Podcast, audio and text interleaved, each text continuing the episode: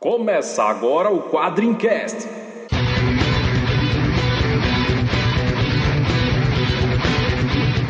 Spartan! Why so serious? Him Hellboy. Call me Punisher.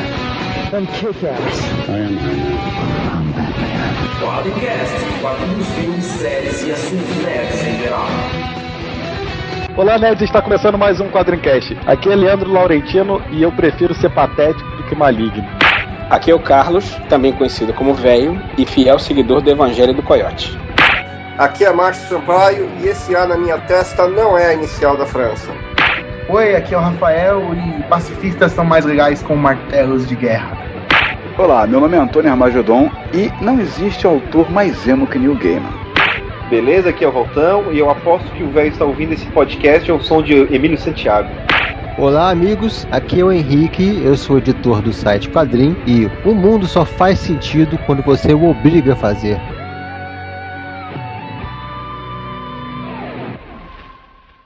So this is Christmas, and what have you done?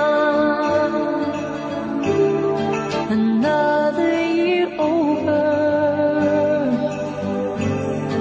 a new one just begun, and so this is Christmas.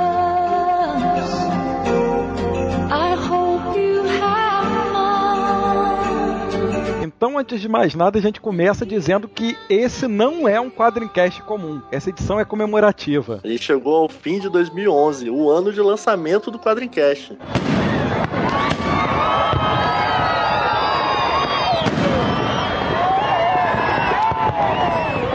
A gente teve esse ano 10 edições que, pô, foi muito legal ter produzido, a gente adorou e que também foi muito bem recebido pelos nossos ouvintes, né? É, e assim, para retribuir o carinho dos nossos ouvintes, né, que sempre entram em contato, mandam um e-mail, elogiam pelo Twitter, pelo Facebook, ao invés da gente fazer um recesso de fim de ano, não, a gente trabalhou mais e a equipe Quadrincast preparou essa edição mais que especial, né? Hoje a gente vai falar dos autores de quadrinhos. Olha o que é empolgação, né, rapaz? Todos os outros podcasts parando, o pessoal fazendo pausa, final de ano e tal, e a gente aqui gravando, editando, mas vale a pena. Hoje a gente vai falar sobre os criadores daquelas histórias que não saem da nossa cabeça por muito tempo. Os grandes clássicos que todo mundo deveria ler, até quem não gosta de quadrinhos, e as aventuras que marcaram nossa infância, adolescência, até mesmo a fase adulta, né? Quem são esses autores que a gente vai estar falando hoje lá? Então hoje a gente fala de John Byrne, Neil Gaiman, Grant Morrison, Garth Ennis, Mark Miller e Brad Meltzer. E olha só, esses são só a primeira parte desse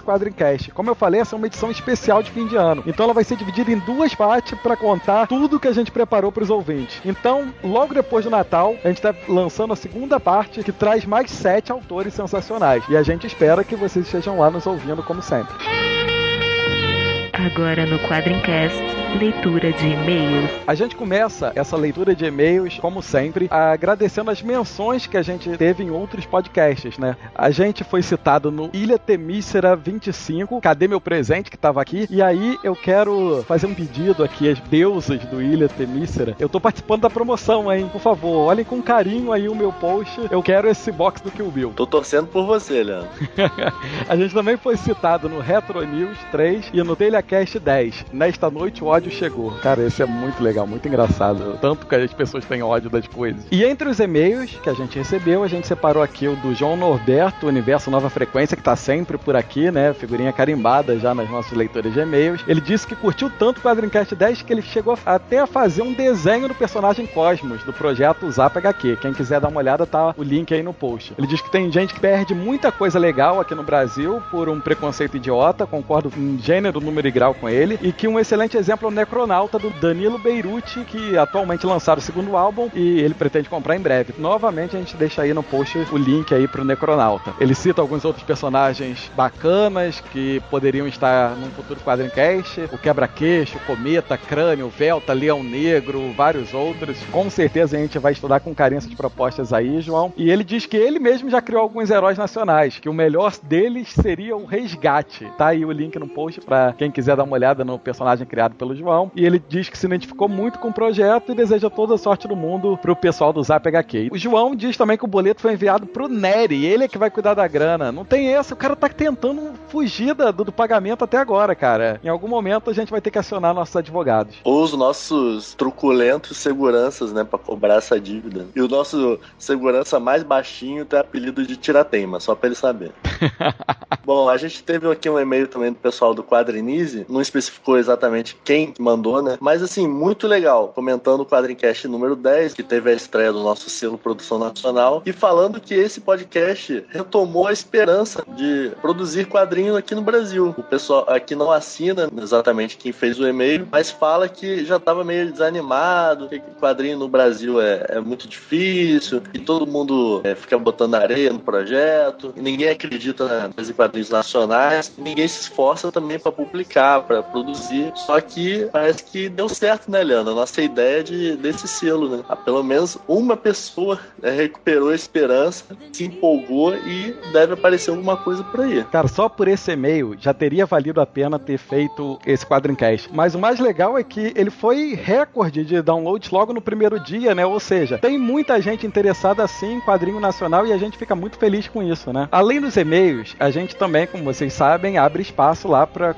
comentários na nossa página, né? quadrincast.com.br ou quadrim.com.br. Você chega lá do mesmo jeito. E a gente teve comentário aqui do Elvi Hazengor. Se é que é assim que se fala o nome dele, do RPG Cast. Se eu falei seu nome errado, desculpa. Ele ah, nos parabeniza pela propagação aos quadrinistas nacionais, diz que nós temos todo o apoio dele e que ele fica feliz mesmo de saber que há pessoas dispostas a trabalhar em prol do crescimento dos quadrinhos nacionais. Nós ganhamos mais um fã. Valeu, brigadão, Elvi, se é assim que se fala o seu nome. E outro comentário aqui, muito bom, né? É do Manuel Ricardo, o desenhista daquele álbum Pra Tudo Se Acabar na Quarta-feira, escrito pelo Otávio Aragão, que a gente entrevistou no Quadrincast 10. O próprio Manuel Ricardo comentou a nossa Olha, crítica. rapaz, que legal, cara. Próprio Manuel Ricardo. E ele aqui gostou tanto dos elogios quanto das críticas, né? Até falou que dá vontade de lançar outro, outro álbum logo pra mostrar serviço. E a gente espera que lance logo. De preferência do selo Intempol, né? Do universo do Otávio Aragão, que a gente tá doido pra ler mais coisas. E só pra registrar, teve o lançamento do álbum Pra Tudo Se Acabar na quarta-feira, última quarta-feira, dia 14 de dezembro, lá em Vitória, né? O show da banda do Manuel Ricardo, que foi um sucesso. O pessoal tanto comprou tudo que, quanto a revista que tinha lá, quanto adorou o samba do Manuel. O Joker, o palhaço do EnxutoCast, também deixou um comentário pra gente lá no site. Coringa? é, o, o Joker, ele mesmo, né? Pô, engraçado. Eu pensei que ele tinha morrido. No... Ah, não, o Batman salvou ele no final do Dark Knight. Spoiler. É, pô, se você não viu Dark Knight até agora, ah, morra. Pare de ouvir agora o Quadrincast. É, e vá ver o Dark Knight. Só depois volte pra cá. Na verdade, vá fazer isso antes de fazer qualquer outra coisa. Bom, ele diz que gostou muito do cast, e que ele é um cara descolado. Ele gostou mesmo, muito legal e divertido. E diz que vamos fazer um crossover qualquer dia. É, vamos sim, vamos sim. É só mandar propostas. Estamos abertos a propostas. A gente novamente agradece a todo mundo que retweetou, linkou, que ajudou a divulgar aí o Quadrincast. Lembrando que quem quiser mandar um e-mail pra gente é só enviar e-mail para quadrincast.quadrim.com.br e um agradecimento especialíssimo a todo o pessoal do Zap HQ e ao Otávio Aragão, ao Manuel Ricardo pelo trabalho que eles estão fazendo em prol do quadrinho nacional. O espírito é esse mesmo. O Quadrincast acredita muito no quadrinho nacional e torcemos muito por todo mundo que esteja nessa briga aí junto com a gente. Valeu mesmo, pessoal. E agora vamos para primeira edição comemorativa da história do Quadrincast. Vamos lá.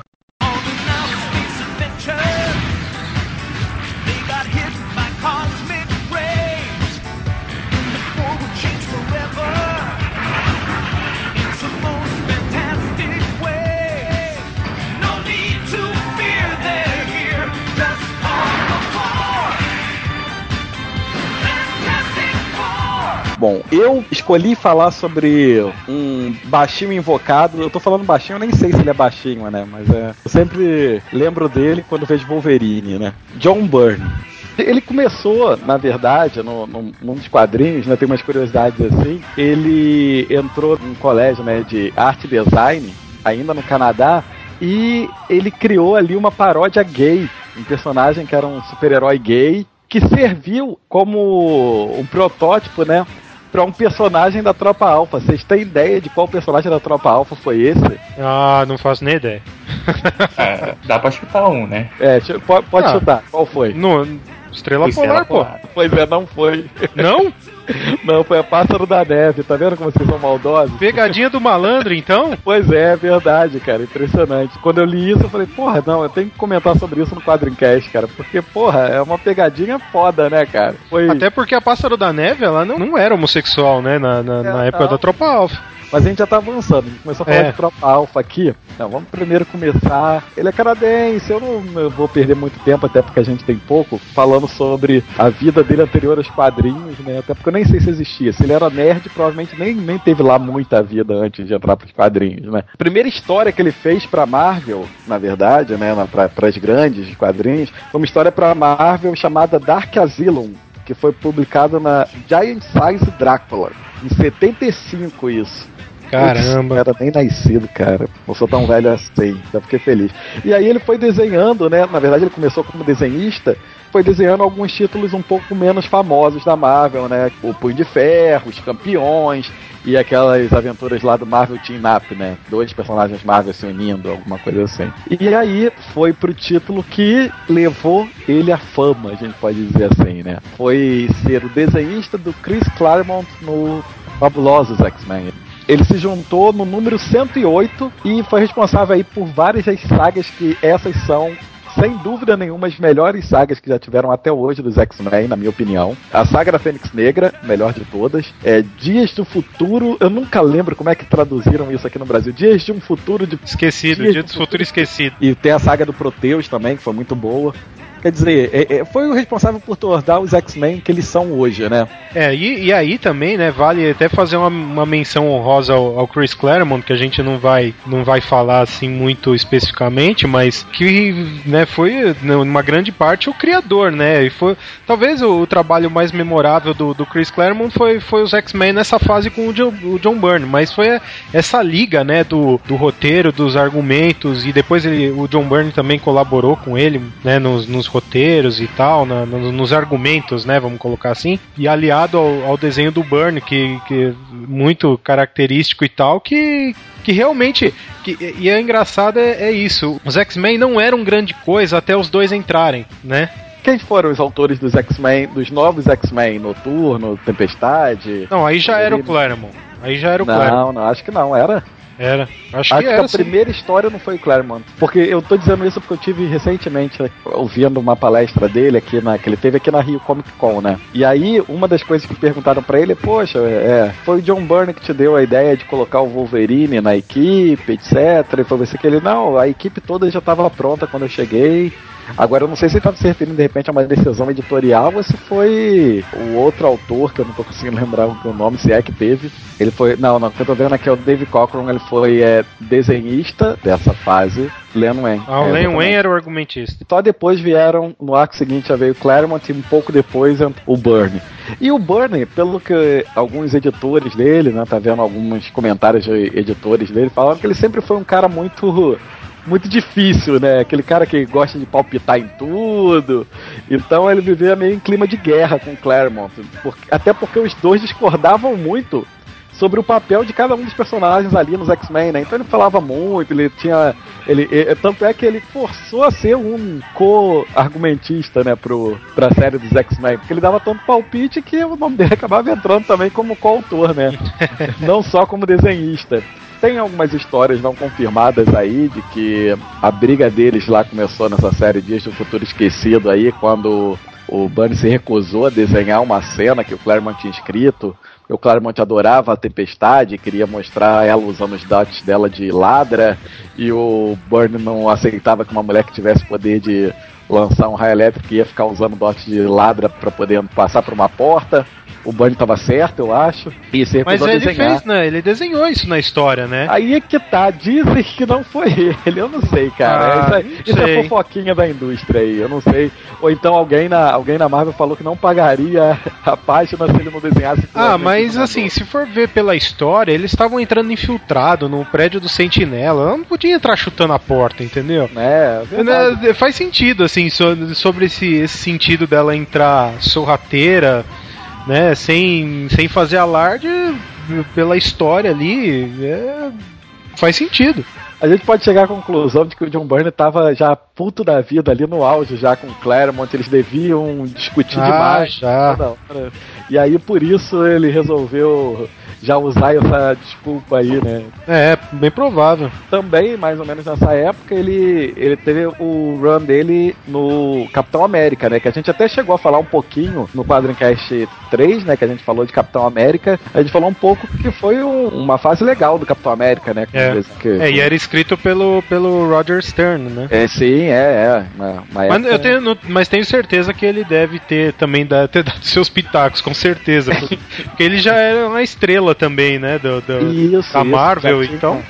Ele já tinha feito aquele sucesso nos X-Men, né? Então já, já tava já podendo mais. E aí entregaram pra ele o Quarteto Fantástico logo depois que ele saiu, né, do- dos X-Men. Ele pegou o, o Quarteto Fantástico, onde ele não só roteirizava como desenhava, né? Ele, aliás, ele não só desenhava como também roteiriz- roteirizava. Acho que ninguém conseguia trabalhar com ele, então deixaram ele sozinho É, lá. E deu certo, né? Porque, tudo na, na minha opinião, é, é de longe a melhor fase do quarteto. E quarteto é engraçado que às vezes a gente, às vezes a gente fala, ah, o quarteto é um, é um grupo assim meio que não chama tanto atenção quanto um Vingadores e um X-Men e tal. Mas se for ver em retrospectiva, o quarteto é, um, é uma das equipes que mais tem fases boas na, na Marvel, né?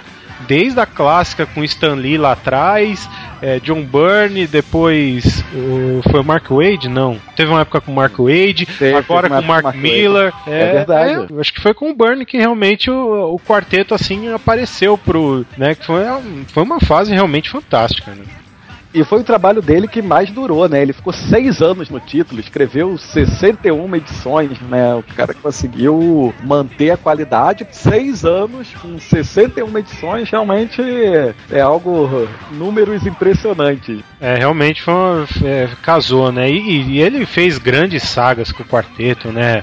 É, o julgamento do Galactus. É, o julgamento do Galactus tem uma coisa interessante porque ele gostava de fazer isso, né? Ele se inseriu, ele gostava de metalinguagem, né? É. Ele se insere na história, né, cara? Isso eu, eu achava um pouquinho escroto, mas eu lembro quando eu era moleque e lia, achei fantástico. É, mas é- era diferente, né? Era uma inovação, assim, eu imagino. Talvez já tivesse sido usado antes, mas talvez não num grande título como esse, né? E ele tornou o Quarteto Fantástico, primeiro grupo da Marvel, né? Responsável pela nova era dos quadrinhos, etc. Mas ele conseguiu deixar a Tropa Alpha interessante, né, cara? A Tropa Alpha veio Alpha. depois do quarteto, foi isso? Não, não, não veio depois. De, é, veio. Ele escreveu o quarteto de 81 até 86, cara. Hum. E a Tropa Alpha ele escre- começou a escrever em 83, então foi no meio do, do caminho. Ah, aí. ele fazia os dois juntos. Isso, é. É, ele porque agora saiu- assim de cabeça eu não lembro. Ele saiu dos X-Men, né? Ele tinha saído dos Uhum. X-Men e aí começou com a, a Tropa Alpha. E, pô, ele conseguiu deixar a Tropa Alpha assim, interessantíssima, né? Na verdade, a Tropa Alpha só existiu enquanto ele era o É escritor e desenhista ali, né? É verdade. É, por mais que eu goste do grupo, eu gosto dessa época mesmo. Se eu for parar pra pensar, eu gosto desse período aí que ele passou e depois não tem mais nada muito a chamar atenção, não. Uma coisa que eu achei que foi picaretagem dele, a gente não pode ignorar isso que aconteceu, foi aquele papo dele ter feito as três ou quatro, sei lá quantas páginas em branco. Vocês lembram dessa história? Ele colocou a pássara da neve lutando contra o monstro da neve embaixo de uma tempestade de neve. e entregou umas quatro páginas em branco, só com balõezinhos. cara, se ele foi pago pra desenhar aquelas páginas, ele é muito picareta, cara. Ele é muito picareta. Putz, grilo. Ou ele tava com prazo apertado. Se ele tava com prazo apertado e teve a cara de pau de usar isso como meio pra poder se safar, ele é mais cara de pau ainda, Ricardo. Pior ainda. Deve, deve ter pago ele só pelo argumento, né? Nessa parte. Fala, não, esse aqui a gente só paga você pelo argumento. Desenho É, a gente pelo paga de não. Deus, eu não vou pagar aqui a página do desenho pra você. E aí, acho que talvez pô, o nego já tava puto com essas coisas que ele fazia, né? Ele também pegou um tempo, depois do número 28 do, do Tropa Alpha, ele, ele foi escrever o Hulk, né? Trocou lá com o Bill Mantlo e foi escrever um tempo o Hulk. Só que aí ele já tava, já, o Jay Shooter já tava puto da vida com ele. Ele ficou pouquíssimo tempo no, no Hulk. Ele começou um arco interessante, que eu acho que foi aquele, a primeira vez em que separaram o, o Banner do, do Hulk. Pelo menos a primeira vez que eu me lembro, assim, quando eu tava acompanhando as histórias do Hulk na época. Criou um, um conceito lá dos caça-Hulks, que era uma equipe que foi criada especialmente pra caçar o Hulk, né? O nome original aí desse. Foi uma um período muito curto aí. Ele saiu dali, da Marvel, pra escrever. Agora, agora vai ter muita gente surtando, cara. Pra escrever a origem definitiva do Super-Homem, né? A origem que vale. Tô contigo no abro, é a origem que vai. Eu achei que a abordagem que ele deu ao Super-Homem ali, por mais que digam que, ah não, marvelizou o personagem, deixou. Eu acho que, pelo menos pra época, era o que se pedia. Por isso eu acho que fez tanto sucesso e redefiniu o Super-Homem por muito tempo, né? Olhando assim em retrospectiva, é um pouco o que o Grant Morrison tá fazendo hoje com Action Comics. Era realmente necessário o Super-Homem passar por aquele tipo de, de reformulação na época, de baixar um pouco a bola do Super-Homem, ele não ser tão overpower Sim, né? e tal, né? E era realmente necessário. É que com o passar dos anos, os saudosistas e, os eh, da, da indústria, né, foram dando mais up- upgrade no, no, no- Super-Homem de novo, aí até que precise de novo. Então, parece que é meio cíclico isso. Você precisa de tempos em tempos reduzir o nível de poder do Super-Homem para ele, pra ele ter- ser um pouco mais eh, perto do, do, do leitor, né? E o Byrne fez isso, ele tinha que fazer e ele fez. E fez muito bem, né? Eu não sei se vocês vão lembrar de uma outra coisa, de um outro traba trabalho do Burnie, que foi em, em um personagem que era da série Novo Universo Marvel, que é- era o Stigma. É, eu sei que ele pegou já quando deram um revamp nessa, nessa série, né, nesse novo universo. O Jim Shooter não era mais edi- editor-chefe, né, tinha sido trocado pelo Tom DeFalco. E a única coisa, na verdade, ele tinha essa mania de se inserir nas histórias. Ele fechou né, a história do estigma, eu lembro disso. Ele conseguiu fazer um- uma coisa cíclica lá no final da história. Mas o que me marcou é que ele se colocou novamente na história. Ele era um. Ele era o John Burney que estava escrevendo quadrinhos e tal, e o Stigma ia numa convenção de quadrinhos. Porque o Stigma tinha decidido que ia se tornar um super-herói mesmo, né? Um super-herói uniformizado, com capuz, etc. Aí ele chega lá de roupa, capuz e tal, aí fala pro o Burnie começa a esculachar ele, falando, pô, mas você. Você é maluco? Esse tipo de coisa só funciona nos quadrinhos, isso não funciona na vida real, não. Ele- aí ele começa a dar exemplos de por que, que não funcionaria na vida real. Ele, por exemplo, você me aparece aqui. Eu já sei que você é um cara alto, quase dois metros, tem olho verde, já tô vendo que dá pra ver por esse teu capuz aí que você tem pele branca. Então o que eu ia fazer se eu tivesse o império do crime era mandar ficar de olho que todo mundo que tivesse essas características aqui onde você atua. E pronto, em algum momento ia chegar em você. Tá vendo como não funciona? É isso que ele falou pro cara. assim, Ele meio que desconstruía o mito do, do- do super-herói ali, né? no- falando pro É, ele, ele fez isso muito com a Mulher Hulk também, né? O- a, a fase dele da Mulher Hulk também foi excelente, né? Já, Não, é Foi sensacional. depois, já foi em 89, né? ah, já foi mais pra frente. Te- Ele escreveu uma graphic novel, né? Desenhou também na, a graphic novel da Mulher Hulk em 85. Uhum. E depois começou uma série dela aí, há tempo depois, em 89, e a- usava direto essa metalinguagem, né? É, ele uma era que personagem recorrente na série e era sensacional. Acho que se a gente for pensar, o, o Deadpool é um pouco cria disso, entendeu? De, de você ter um personagem que, que tá pro humor, que tem uma ação e tal, aventura, mas tem um humor que tem essa, essa questão da metalinguagem, de estar de, de tá falando com o leitor, de. De- sabe, é. Essa Esse interação é, é sensa- foi sensacional. Aí é que tá, né? Os grandes artistas a gente vê por aí. É, O, o Bernie realmente ele criou tendências, né? Fez grandes trabalhos seguidamente e inovou várias vezes, né? E, e acho que talvez essa tenha sido a, a maior contribuição dele assim em matéria de inovação na indústria dos quadrinhos. Acho que foi esse tipo de, de trabalho que ele fez com a, com a mulher Hulk e tal que criou tendência. Né? E nessa época também, nessa mesma época aí que ele estava escrevendo Mulher Hulk, ele também escreveu Os Vingadores da Costa Oeste, né? Mais um grupo que eu acho que estaria fadado a, a ser um coadjuvante, como era a Tropa Alpha para os X-Men, né? E que conseguiu ter histórias muito boas, né? Com- na, É. na mão do, do Burnie. A, a história em que o Visão é desmantelado, né, e é, é remontado, poxa, essa história eu acho muito boa. É muito saiu legal. aqui na época. eu- E, e- e o design do Visão é o melhor design que, que tem, porque era isso. a- Ele, é, o o Bernie mesmo falou na época, né? A ideia é que o, o Visão fosse realmente uma visão, uma coisa meio espectral, assim. E um Android verde e amarelo não é muito espectral, né? Então. Não, é só lembrar que também nessa mesma época dos Vingadores da Costa Oeste, ele trouxe de volta o Tocha Humano original, né? Porque a origem do Visão antes era que ele tinha sido criado a partir dos restos do Tocha Humana, mas o Barney mudou isso, né?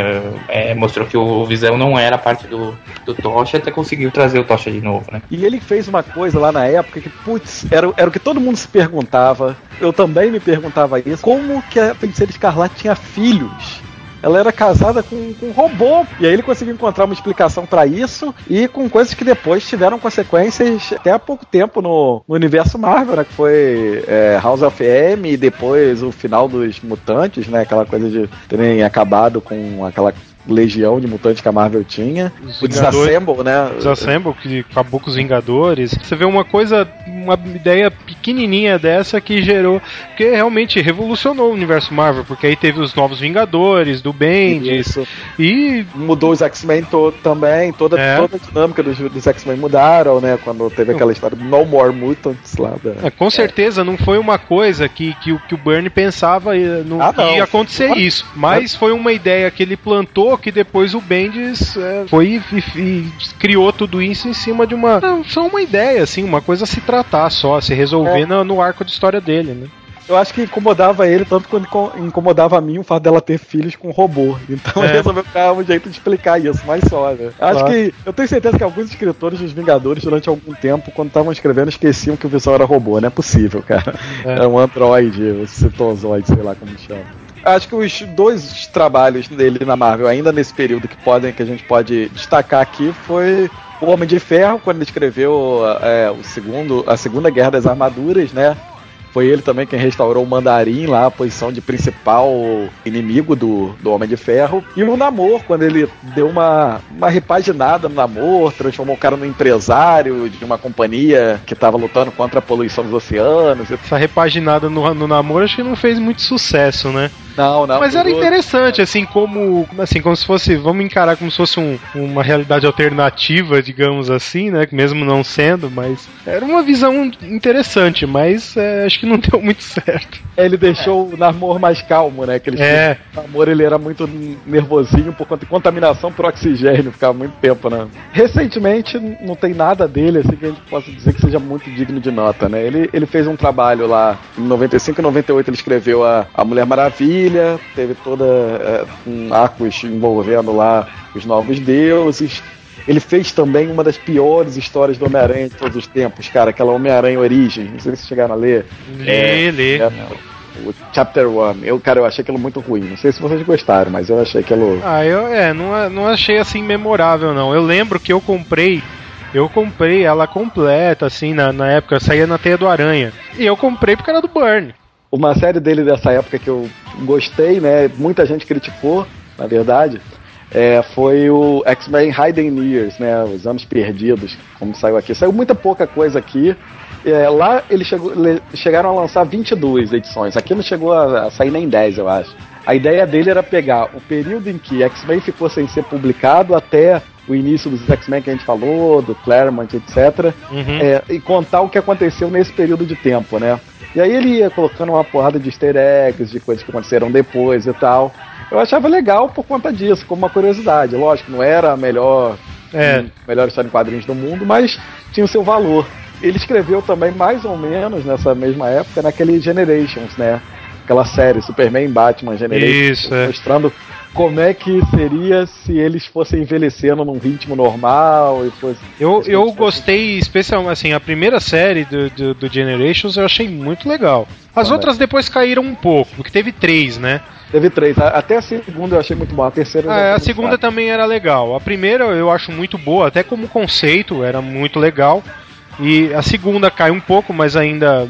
O terceiro eu já não achei grande coisa. Né? Começa a extrapolar demais. E, e tem uma série, assim, que eu li, já eu acho que. eu Não sei exatamente o ano, mas ele fez uma minissérie do Omak. Que É que é sensacional. Eu achei sensacional. É, muito boa mesmo, boa mesmo. Mas isso já foi mais lá pra trás, quando ainda tava é, bem lá atrás, isso. É, eu não sei como que saiu. Eu lembro que eu li ela em preto e branco. Eu não sei se ela saiu colorida Não em algum sei, momento, mas eu lembro dela Sei preto e branco. E é muito legal. Assim como vários outros autores, nos anos 2000, é, ele foi substituído por algum alienígena, né? E aí começou a publicar uma porrada de coisa aí, tipo Patrulha do Destino, aquela Décimo Círculo, aquele arco de histórias da Liga da Justiça que é horrível, É. que é o tal do triste, Lucifer lá, ah, terrível. Isso daí já foi na parte que ele tinha sido substituído por um alienígena, só pode. Talvez a gente possa mencionar que ele também publicou bastante algumas coisas fora do universo DC Marvel, né? Não chegando no Brasil, tipo, ele escreveu bastante coisas do, é, em quadrinhos do Jornada das Estrelas e do Angel, né? Aquele personagem lá da Buffy também, né? E, mas acho que realmente o, tem aquela série dele, né? Própria, os Next Men também, né? Que Isso, é. ele publicou fora dos- das duas grandes, né? Acho que realmente é o, ma- o marco dele é toda essa característica de pegar um, um grupo, um personagem assim que talvez tenha já uma, uma história, uma cronologia tá toda montada, ele vai lá e dá uma mexida geral em tudo e, e, né, e quase todas as vezes foi, foram coisas boas, né? Acho que isso que se pode dizer do, do Barney. É, a gente pode dizer que era um cara polêmico, né? O próprio Claremont dizia que não gostava de trabalhar com ele, muita gente diz o mesmo, né? Que não era um cara fácil de se trabalhar, mas o talento dele era inegável. A única coisa que ele não aprendeu até hoje é desenhar de forma diferente o Steve Rogers, o Hank Pym, o, o Clint Barton, todos É. tinham a mesma cara. Todos né? tinham a mesma até- cara. Tem até aí pela internet aí espalhados um, um quadro em que aparecem todos eles, pergunta quem é quem, né? Porque não... Se não tiver de uniforme, esquece. Se tiver de roupa civil,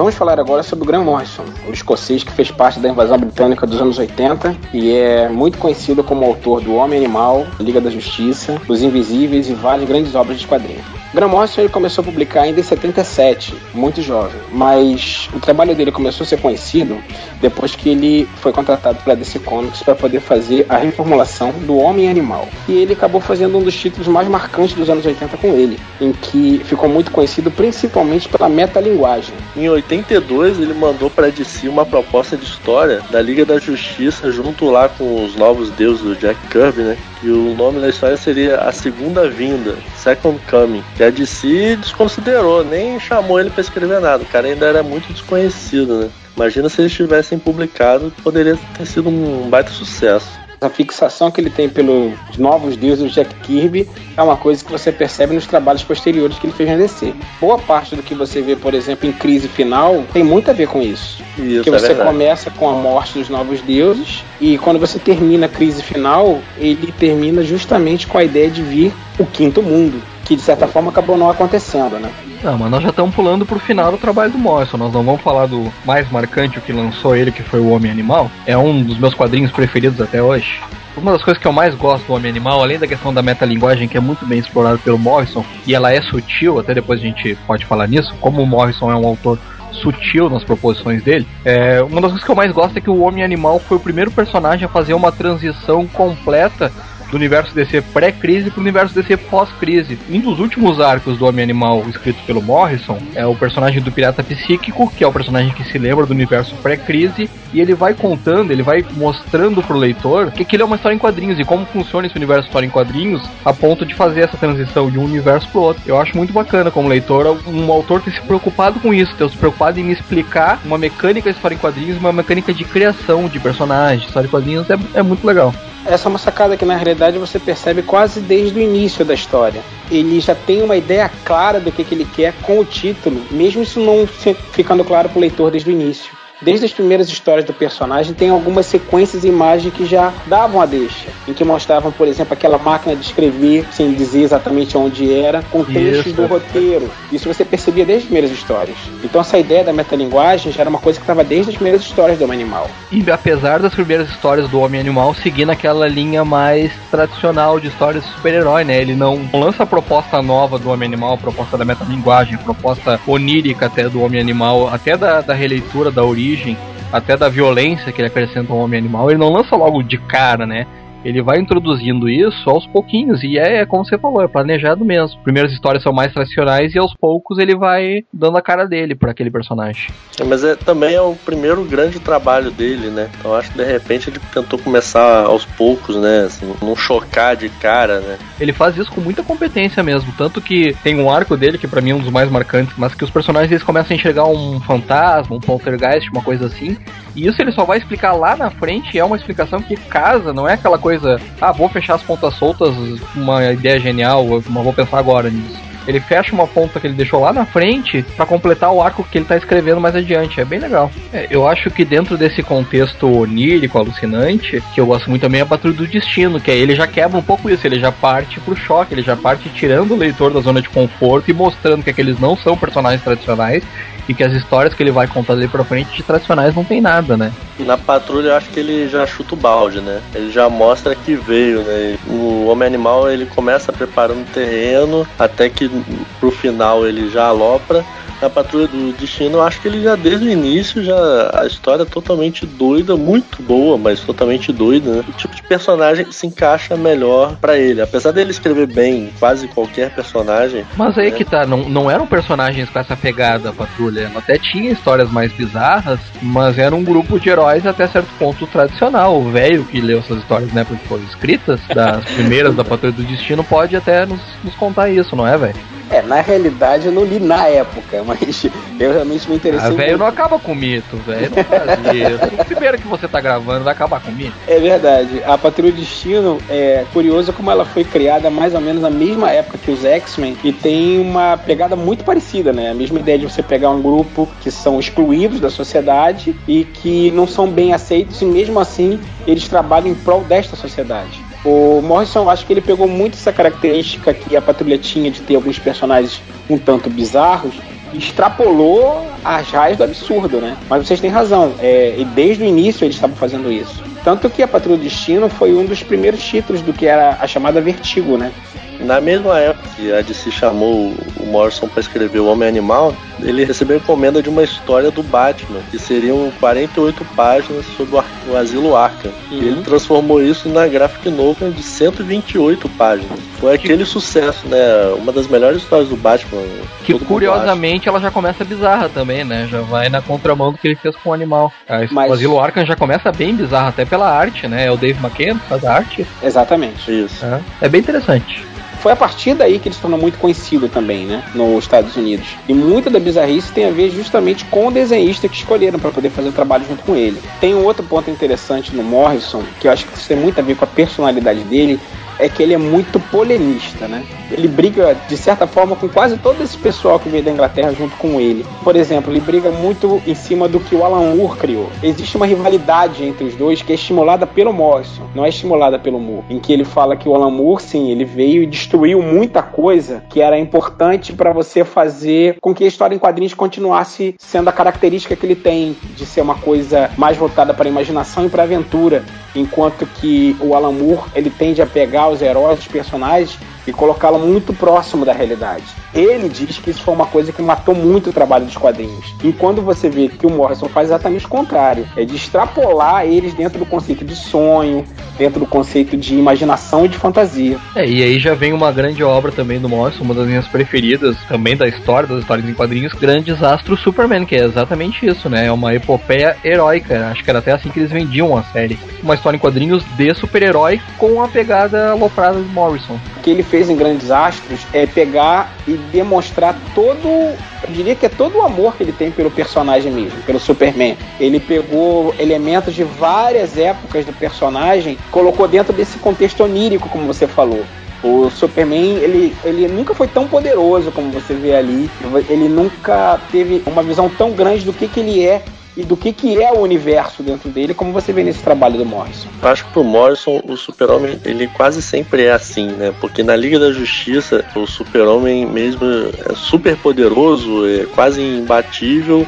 Inclusive naquela de si um milhão, né? Que o super-homem vive até o século 800 e cacetada, mora dentro do sol. O fim da série é com o retorno do super-homem, né? Ele sempre teve essa visão um pouco É, do isso super-homem, parte né? do princípio que o super-homem tá ausente, né? Ele precisa tirar o super-homem do universo dele pra ele conseguir construir, porque o universo desse ele revolve muito em torno do super-homem e o Morrison estimula isso também, né? É, você vê isso, inclusive, por exemplo, em Crise Final. Uma das primeiras coisas que ele faz na crise foi justamente tirar o super-homem do contexto. E ele só retorna de volta no final, até pra poder resolver tudo. E nessa minissérie paralela que ele fez durante o evento, também ele mostra o super-homem assim. Ele mostra que ele é um personagem que é distante da humanidade, porque ele tem uma visão que os seres humanos geral não têm, até pelos superpoderes que ele possui. A possibilidade que ele tem de poder trabalhar, de poder agir, é acima da capacidade do ser humano simplesmente imaginar.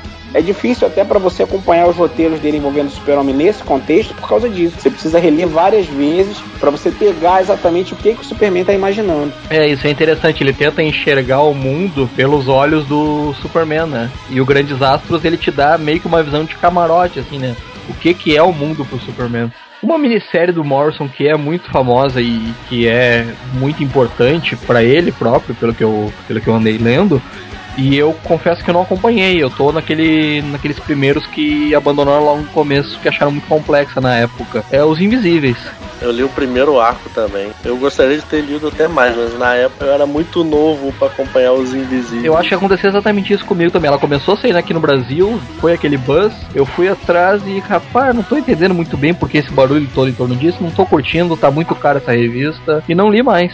Não sei, o velho deve ter lido. Olha, eu li, mas eu não li tudo que eu gostaria. Há muita coisa ainda que eu quero ler daquela série, mas eu acho muito impactante, é verdade. O trabalho deles Invisíveis é que já é uma coisa que ele criou diretamente pra Vertigo, né? É mais do que uma minissérie, na verdade foi um título de linha que teve três volumes. Eu acho que ele pensou que seria a obra-prima. né? Ele foi olhando pros lados, assim, pros contemporâneos dele, cada um com a sua obra-prima. Né? O Neil Gaiman com Sandman, o Alan Moore com Watchmen. Pode discutir qual é a obra-prima de cada autor, mas, digamos, a mais conhecida. E ele que fez parte dessa invasão britânica nos Estados Unidos, não acho que ele tenha tido a obra-prima dele. O Homem Animal foi um início muito popular, chamou muita atenção, mas ele nunca teve uma obra-prima. Ele tentou com os Invisíveis, mas acho que não deu tão certo assim não. É, aí depende do que, que você chama obra-prima. Se você tá falando se é uma obra que tenha uma ação popular assim questionável, o que chegou mais perto talvez seja a passagem dele na Liga da Justiça. Acho que o X-Men dele é um divisor de águas que a Marvel não soube aproveitar. É, muita, muito do que ele fez, inclusive X-Men, acabou sendo. A Marvel deixou. não leva em consideração. Eu concordo com você. Mas o que ele fez, quando ele chegou para fazer Liga da Justiça, ele conseguiu o que ele se propôs. A DC tava, não estava vendendo entre os maiores títulos há muito tempo. A Marvel estava dominando os 10 mais vendidos há muito tempo. E ele veio com a proposta de transformar a Liga na Justiça entre os 10 mais vendidos. E ele conseguiu. A, a qualidade de- da passagem dele na Liga da Justiça é indiscutível, é muito bom. Mas assim, não acho que seja é, obra-prima no sentido de mais conhecido. Ninguém conhece, ah, o Grant Morrison é aquele cara que escreveu a Liga da Justiça. Não é. Como a gente falou aqui agora, você tem desenhistas que estão associados a grandes roteiristas. Você tem o Dave McKean com o Neil Gaiman e você tem o Frank Kittley com o Graham Morrison. O problema do Kittley é que ele não desenha com bastante velocidade, né? A fase dele quando ele fez o X-Men, como você falou, também acaba sendo muito lembrado pelo Kittley, mas ele desenhou pouco, porque ele não tem uma produção muito rápida, né? E a qualidade daquela história dos X-Men tá diretamente associada ao trabalho do, do na minha opinião. Dizem que, por exemplo, esse é um problema na roteirizando o Batman, que você não tem um grande desenhista acompanhando dele. Foi o Tony Daniel que desenhou boa parte do trabalho, que desenha rápido, mas ele não desenha tão bem. É interessante que no caso do Batman, quando o Graham Morrison pegou o personagem, deram carta branca para ele poder fazer o que ele quisesse no personagem. Ele conseguiu fazer uma coisa que, por exemplo, é, o Alan Moore não conseguiu. Ele, dentro de um título de mainstream, um dos principais títulos da editora, ele conseguiu colocar todo esse trabalho onírico, viajante dele, que nenhum outro conseguiu. O trabalho dele embaixo acabou sendo muito questionado por causa disso. É, o conceito de você, inclusive, passar a perna no leitor, quando você faz uma saga chamando Batman Hip, em que você dá a entender que o personagem vai morrer e ele não morre no final da saga, aí você pensa assim, pronto, então o Batman não vai morrer. Aí ele pega e mata o personagem na outra saga que ele tá fazendo, que é crise final. Isso aí foi sacanagem. Se ele não tivesse a carta branca para poder fazer dada pela editora, jamais faria. E muitos leitores questionam isso. Ao mesmo tempo que tem muitos leitores que dizem que é uma obra espetacular. É, Kid Eternidade foi muito legal. E é uma coisa que eu acho interessante que, de novo, ele pega um personagem que já tinha todo um histórico, mas que também não davam-se a menor bola para ele há mais de 30 anos. E ele subverte completamente a ideia original. Em que o personagem acreditava que ele era um cara que era ligado ao reino divino e que invocava os mortos quando era necessário. E se provou que a história não era nada disso. Eu só conheço essa versão dele, do, do Kid de Eternidade mesmo, né? Que é um agente do caos, né? É, isso é o que aparece nesse trabalho feito pelo Morrison. Não era isso originalmente. Marvel Boy. É, você leu também o Marvel Boy, Vitor? Ou se você também não viu? Cara, eu li, não entendi porra nenhuma, gostei. Uma obra do Morrison que eu não gosto, Marvel Boy. Se eu ler de novo, eu não sei se eu vou gostar, porque eu, esses dias eu tava lendo sobre a obra e não gostei de novo. Não, assim, Marvel Boy não é nenhum, nenhum dos grandes sucessos ou grandes trabalhos do Morrison, mas assim, como história, eu acho muito boa. É, é uma história ótima de ação, né, envolvendo alienígenas e, e realidades alternativas, que o Morrison gostaria mesmo de fazer, uma, uma carta branca da Marvel para escrever uma história de ação. Mas eu achei que ficou muito, muita coisa jogada ao mesmo tempo, assim, ele dá umas extrapoladas, eu normalmente gostaria disso, mas eu achei que, que pesou a mão. É, na realidade eu não sei o que, que ele pretendia fazer, se ele pretendia continuar com o personagem depois. Você tem realmente a impressão em Marvel Boy que ele lançou diversas ideias que ele acabou não aproveitando. É, pareceu mais com. A, a- era uma minissérie que ele condensou as ideias, sei lá, de um título de 100 edições numa minissérie só. né? É, é, exatamente, é, matou. Ele dá a impressão quando começa a Marvel Boy que o Marvel Boy já era um personagem consolidado, e não era, né? ele é um Exatamente, personagem verdade. criado pela minissérie, e você não entende quem é aquele personagem. Uma história que a Nikita adora, né? Que é aquele We Free. Aqueles três animaizinhos, né? Cheio de apetrechos tecnológicos, matando um monte de gente. Essa eu li também, e é uma história feita pra fazer filme, que inclusive tá em negociação. É verdade. É um roteiro de cinema, e ponto. É, você nota que é, eu, eu acho que dos trabalhos que eu li do Morrison são deve ser talvez o menos viajante com menos diálogos. Até porque os personagens são animais, né? Eu ia dizer, Ah, né? Eu ia falar Não isso tô muito eloquente. Um dos trabalhos menos viajantes são três animaizinhos que matam um monte de gente com um míssel, com metralhadora e ainda ficam conversando por telepatia, é isso mesmo? Isso é mais perto do normal, falando em Grant Morrison. É, sinceramente, isso é mais perto do normal. Qual é a opinião de vocês sobre Sete Soldados da Vitória? Eu não gostei. Eu, eu gostaria de ter gostado, mas não gostei. Eu gostaria de ter lido, mas não li. Vitor, você vai se apaixonar por Sete Soldados da Vitória. Não, não vai, cara. Acho que vai sim. Cara, eu, eu tava muito empolgado pra ler, aí me disseram que o Frankenstein tinha um papel central na história. Aí eu não entendi mais nada, cara. De novo, o que, que o Graham Morrison faz? Ele pega personagens que estão completamente esquecidos pela editora durante muito tempo e coloca eles para ser o centro das atenções. Foi isso que ele fez. O conceito de Sete Soldados da Vitória é que é da Era de Ouro, mas era com outros personagens que não tem nada a ver com os sete que ele escolheu. Ele lança uma história em 30 edições e quer que você fique satisfeito com isso. É, o projeto como foi lançado aqui no Brasil, eu acho que até facilitou a leitura de quem acompanha, porque é realmente talvez tenha sido o projeto mais grandioso que o Morrison fez para DC. A ideia de você pegar, você tem uma saga e além da saga você pega sete títulos em que você tem uma determinada quantidade de histórias em cada um que pode ser lidos independentemente e que você fecha no final com a ideia de sete soldados e você faz com que coisas que são citadas num, num título acabem é, sendo influenciando ou aparecendo apenas de pano de fundo em outro e você faz uma grande trama que é complicada para você acompanhar. Ele até ele dá uma ideia para você seguir as histórias. Você pode seguir lendo tais números nessa ordem, mas não necessariamente. Você pode ler a história numa outra ordem completamente diferente e também entender mesmo assim. Olha, se isso funciona, isso só mostra o quão bom roteirista ele é, né?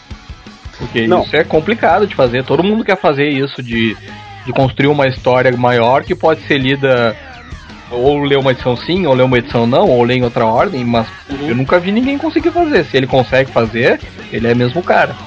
Olha, eu já li Soldado, Sete Soldados de Vitória acho que umas quatro vezes, seguindo ordens completamente diferentes cada vez que eu li. E cada vez que você lê, você identifica um elemento, uma passagem, um detalhe que parecia ser só um detalhe, mas que acaba refletindo, sendo muito importante no outro título. É uma coisa que é curioso, por exemplo, é um grupo que não é um grupo. A ideia original era exatamente essa. Você tem sete pessoas que formam um grupo, mas na verdade elas não se conhecem. Elas só vão trabalhar em conjunto, quer dizer, não é nem em conjunto, elas só vão trabalhar dentro de uma mesma ação no último número da série. No mesmo contexto, né? É, no mesmo contexto. E mesmo ali, eles não funcionam como grupo. E essa, pra história acontecer, acaba sendo a grande vantagem deles, inclusive. Fala aí, quais são os sete? Clarion, o menino bruxo. Você tem o Cavaleiro Brilhante, né? Shining Knight. É, o Guardião de Manhattan, Zatanna, Frankenstein. é, você tem a Mulher Bala. Como é que foi mesmo o nome que deram para ela aqui no Brasil? Não foi Mulher Bala. Eu não lembro. Isso não. inglês, Bullet. É, tem a Mulher Bala e o sétimo é o Senhor, o Senhor Milagre, que é o que era o mais conhecido dele, digamos assim. E ainda assim, mesmo sendo mais conhecido, ele pegou um uma versão do personagem que foi mero coadjuvante na fase engraçada da Liga da Justiça feita pelo. Ah, esse, esse, Demetrius. esse Senhor Milagre que ele pegou não é o do Kirby, então, é o do The Matches. Não, é o do Demetrius, exatamente. Mas ele usa o, o- todo o universo que o Kirby criou como pano de fundo também. Um comentário que em 2006 o Morrison foi votado como o segundo é, escritor de quadrinhos favorito do público. Só perdeu pro Alan Moore e ganhou do Neil Gaiman em terceiro. É Cara, eu, eu vou dizer que a minha lista é muito parecida, viu? Eu só não sei em que ordem eu boto o New Game. Eu não sei se eu boto em primeiro. Como eu, como eu não li tudo que eu gostaria de ter lido do New Game até agora, eu não sei. Você não leu nada de ninguém, né? Pelo visto. Cara, eu li mais que tu nessa aqui do Morrison.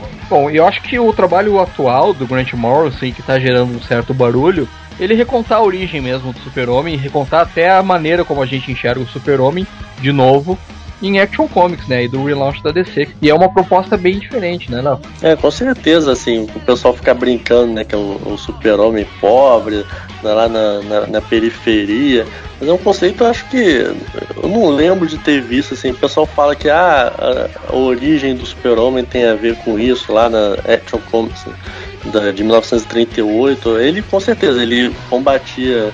É, marido que batia na esposa, combatia o, o empresário que explorava o, o- os trabalhadores, mas nada perto do que, do que ele está fazendo na Action Comics, né? É uma visão totalmente alienígena também, né? Ele tá muito alienígena. Eu senti isso também. O pessoal falou que ele ia voltar às origens do tempo do, das primeiras histórias. Eu li algumas das primeiras histórias do Super-Homem. Não é bem aquilo, não. Não é bem o que o Morrison tá fazendo. De novo, ele tá subvertendo a nossa expectativa e tá criando uma coisa diferente. Esse Super-Homem que nós estamos lendo aí, ele é diferente do que já foi feito. Uma coisa que eu acho interessante é reforçando o mito. Eu conheço as primeiras histórias do Super-Homem publicadas na década de, dos anos de 38, 39, 40, porque eu estou comprando as edições que estão sendo relançadas agora pela Panini, juntando isso. Eu não vi essa fase do Morrison ainda, do Action Comics, mas uma coisa que eu acho curioso é que ele está trabalhando o Superman, que é um personagem que a gente já falou que ele gosta e que trabalha há algum tempo, de uma forma completamente diferente de como ele vinha trabalhando. Que era a ideia de você pegar alguém que tem uma visão cósmica do universo, alguém que é muito superior ao do ser humano e que está exatamente no caminho oposto.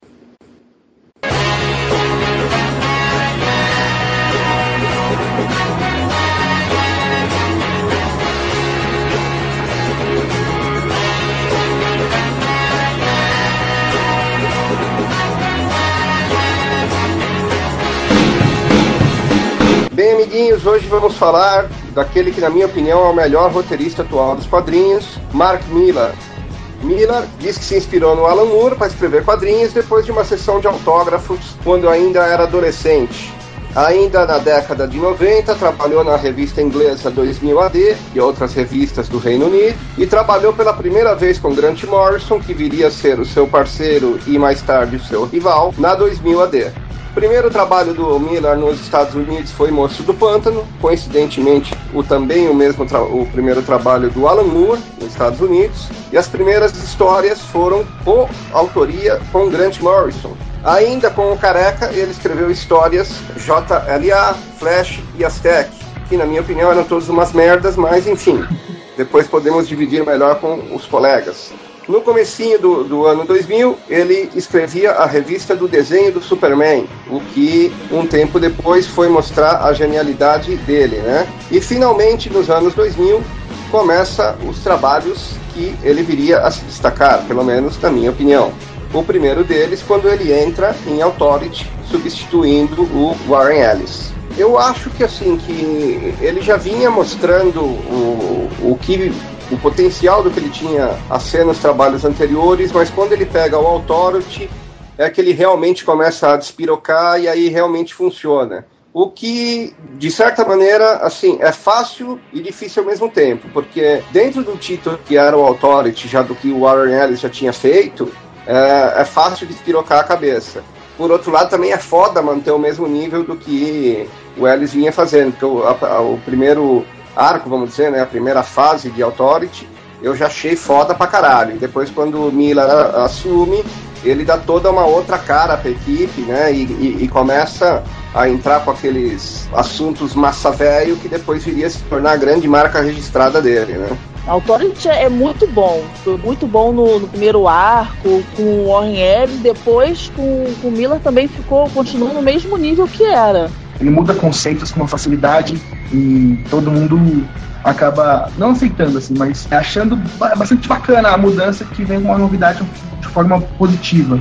Que é um pouco complicado fazer, né? Você pegar uma equipe, pegar o que seja um personagem e tentar mudar alguma coisa, tem sempre aquela restrição. Ainda mais quem é fã gosta de ver o personagem da- daquele jeito que conhece. Mas o que ele fez, mesmo pequenas mudanças que sejam é, no Authority, ainda assim continuou com aquele nível mesmo de, de uma puta equipe, Pra mim, assim, a, a grande marca, né, que viria a se tornar a grande marca registrada do Milan, é a capacidade que ele tem de criar cenas de impacto, frases de impacto que se tornam icônicas e, e de botar plot twists na- nas histórias, né, que, que realmente, sim, te deixam sem fôlego. Você fica imaginando aquilo ali num, num filme de ação, seria o que seria um filme do Michael Bay com um pouco mais de inteligência no roteiro. Então Ah, você sim. pega, por exemplo, a primeira história dele ali no Authority, a máscara do, do meia-noite rasgada no deserto, né? E você sabendo de antemão da fodacidade que era o meia-noite, para chegar naquele ponto você já imaginava que algo foda tinha rolado, né? Então assim, ele, ele tem muito a manha de escrever a coisa de um jeito que te deixa extremamente interessado em saber o que tá rolando. E eu acho que, pelo menos pra mim, assim, esse sempre foi o grande atrativo do, do- das histórias dele. Logo depois de Authority, ele lançou pela DC o, o Superman Red Son, Superman entre a foice e o martelo, quando ele pôde fazer, ainda que dentro de uma versão alternativa, escrever o que é reconhecidamente o personagem preferido dele, que é o Superman. E pra quem já leu Red Son, eu considero uma das melhores histórias do Superman. Ele conseguiu pegar um personagem que, que porra, reconhecidamente tem as suas limitações do que você pode fazer com ele, sem tornar ele chato, sem tornar ele aquele escoteirão, e escreveu uma puta de uma história, criando uma realidade alternativa pro Superman, né? Conseguiu criar um roteiro é, muito forte e bastante cinematográfico, assim. Aliás, Millar é roteiro cinematográfico, né? Desde, acho que desde o Authority que ele começou a fazer roteiros assim explosivos e gigantescos e que você prende o fôlego quando você lê e você quer mais. E... Logo depois do Superman Red Son, foi quando a Marvel começou aí faz- a fazer a linha Ultimate e aonde ele escreveu efetivamente assim, que eu considero as melhores histórias dele.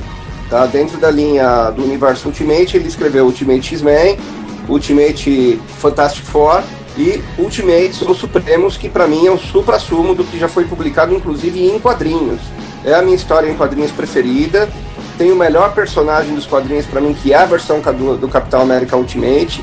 E eu acho que nessa ele realmente se consagrou. É, é uma síntese de todo o estilo dele de, de escrever. É, é um roteiro extremamente cinematográfico. A arte do Brian Hitch caiu como uma luva exatamente por conta disso, porque aquilo ali é, é um filme que você está assistindo, é cheio de cenas de ação, é cheio de frases de efeito, e é uma assim melhor que a outra que fica na memória, desde de Hulk espada para para esse ano é inicial da, da França e por aí vai. Eu acho que realmente ele criou história escrevendo Supremos. Não só os Supremos, mas a linha Ultimate, eu, pô, eu acho muito interessante, eu acho muito legal. Eu não sou assim, muito fã assim, de, de, de linha de super-herói. Eu não leio muita coisa de super-herói, mas quando eu comecei a ler a linha Ultimate, eh, eu gostei justamente porque, ainda mais Supremos. Supremos é, é porra, eu ficava esperando cada edição que ele mistura aquela coisa do, do fantástico com uma, um toque de, de realidade do que a gente tem atualmente. É, E- ele, ele, ele só te cortando, Nikita, desculpa, ele alegadamente na construção dos Supremos disse que a ideia era mostrar como seria se, se os Vingadores existissem na nossa realidade. Então acho que por isso que realmente traz essa, essa sensação de um realismo fantástico aí dentro do que eles propõem. E justamente assim, eu que não curto muito a linha de super-heróis, principalmente os super-heróis muito bonzinhos, pô, eu achei o Capitão América foda nos Supremos. Ele é muito bom. Não é, é, assim, tem ainda a- aquela essência do, do Capitão América da linha normal da Marvel, mas ele tem um que a mais, um que a mais da linha Ultimate, que segue uma linha diferente né? É algo um pouco mais pesado, mais para a nossa realidade aqui. Até o Quarteto Fantástico eu gostei muito também. É, isso que a Nikita falou é, é bem verdade no caso do Capitão América, né? O, o Millar ele trouxe um roteiro assim cheio de, de ironia, de sarcasmo e tornou o Capitão América não um herói, mas um soldado, né? Então tinha uma missão, ele ia cumprir a missão, ele não precisava ser bonzinho para cumprir a missão dele. Por isso que assim, o personagem que mais se destaca mesmo, apesar de todos terem um excelente desenvolvimento, é o Capitão América.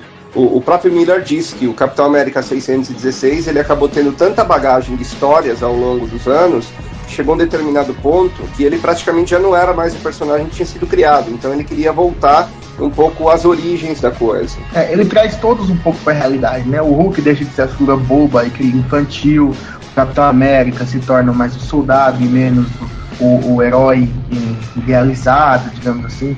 O Thor tem toda a questão da, da crença, ninguém acredita que ele é o Thor, ele é só um ativista, tem todo esse contexto aí também com os outros personagens, né? Isso é muito, é muito interessante, né? Pegar um personagem como o Thor e trazer ele para o que realmente aconteceria se fosse hoje, né? Acredito, inclusive até se Jesus aparecer com aquele cabelo grande, com aquela barba por fazer e tudo mais, eh, vai ser justamente desse jeito. Eh, vai ser um ativista, vai eh, tá dizendo que é um deus e, ele, ele transformou aquele Thor da, da Marvel, que é todo pom- cheio de pompa, nesse Thor louco, né? Desse Thor que bebe. Então é totalmente diferente do que a, do que a gente conhecia mesmo no mundo no- do- da Marvel, né?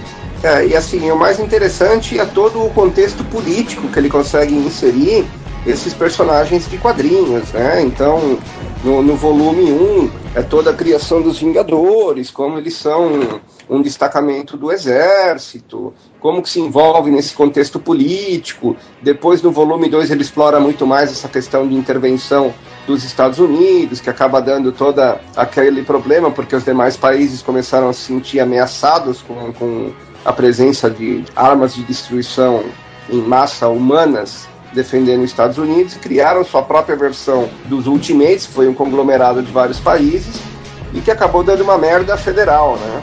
Então agora vamos lá, né? Então saindo aí do, da grande explosão dele que foi no universo Ultimate, aí, o, aí ele já tava com baita renome na história, com puta de um poder dentro da Marvel, porque o, o que ele vendeu com o Ultimate foi um troço fantástico. Vem ele pra mexer, pra brincar no universo 616 e o primeiro foi com Marvel Knights Spider-Man, né? Foi um, um arco que, que eu considero regular. Ele, ele tem momentos excelentes, ele tem mudanças significativas em personagens, Sim, como por exemplo o é. Venom, que, que mudou de hospedeiro, mas assim, ele é um arco regular com bons momentos, digamos assim. É, eu acho assim, foi um, foi um arco longo, com algumas ideias boas, algumas melhores que outras mais desenvolvidas, e, e no fim eu, eu gostei, eu acho que a arte do, do, dos Dotsons foi boa, casou com a proposta do título, e, e no fim, né, que ele, ele prende o, o Norman Osborn e o Osborn manda uma, aquela carta para ele, né, falando todos os motivos da rivalidade entre eles e agradecendo ao Peter por ser o Homem-Aranha e por, ter, por dar para ele uma razão de existir, porque o intelecto dele é tão superior,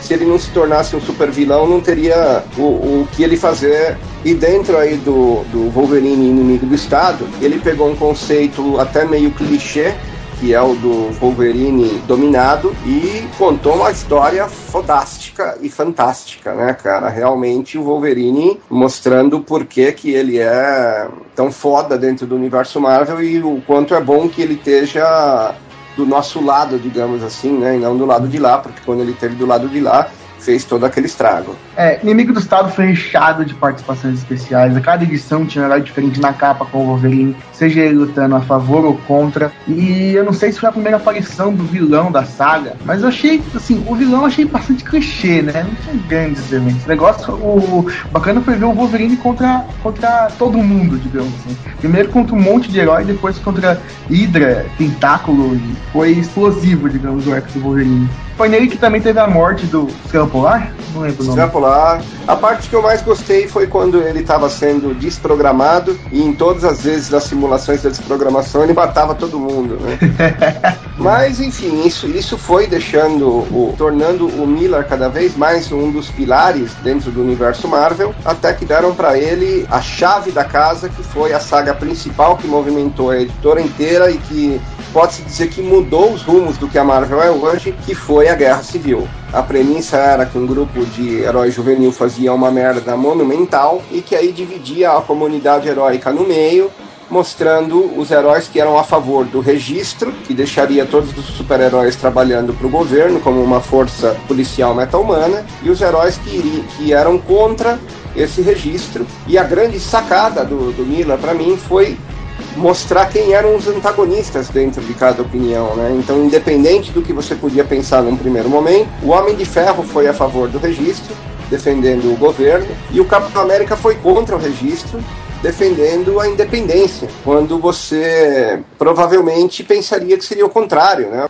É, o Miller veio com o Universo Paralelo Ultimate, depois pegou os personagens mais populares da, da Marvel e depois pegou todos os personagens da Marvel com a Guerra Civil, né? E o melhor momento da minissérie, que foi a revelação da identidade do Homem-Aranha, né? Para mim, o que realmente pecou no Miller aí no desenvolvimento da história foi que não sei se por uma decisão edito- editorial ou uma decisão dele mesmo ele acabou partindo por vilanizar um pouco o lado do registro, né? Essa minissérie ela foi, foi muito interessante. Assim, desde o início, né, você vendo quem que, que ficaria a favor, quem que seria contra.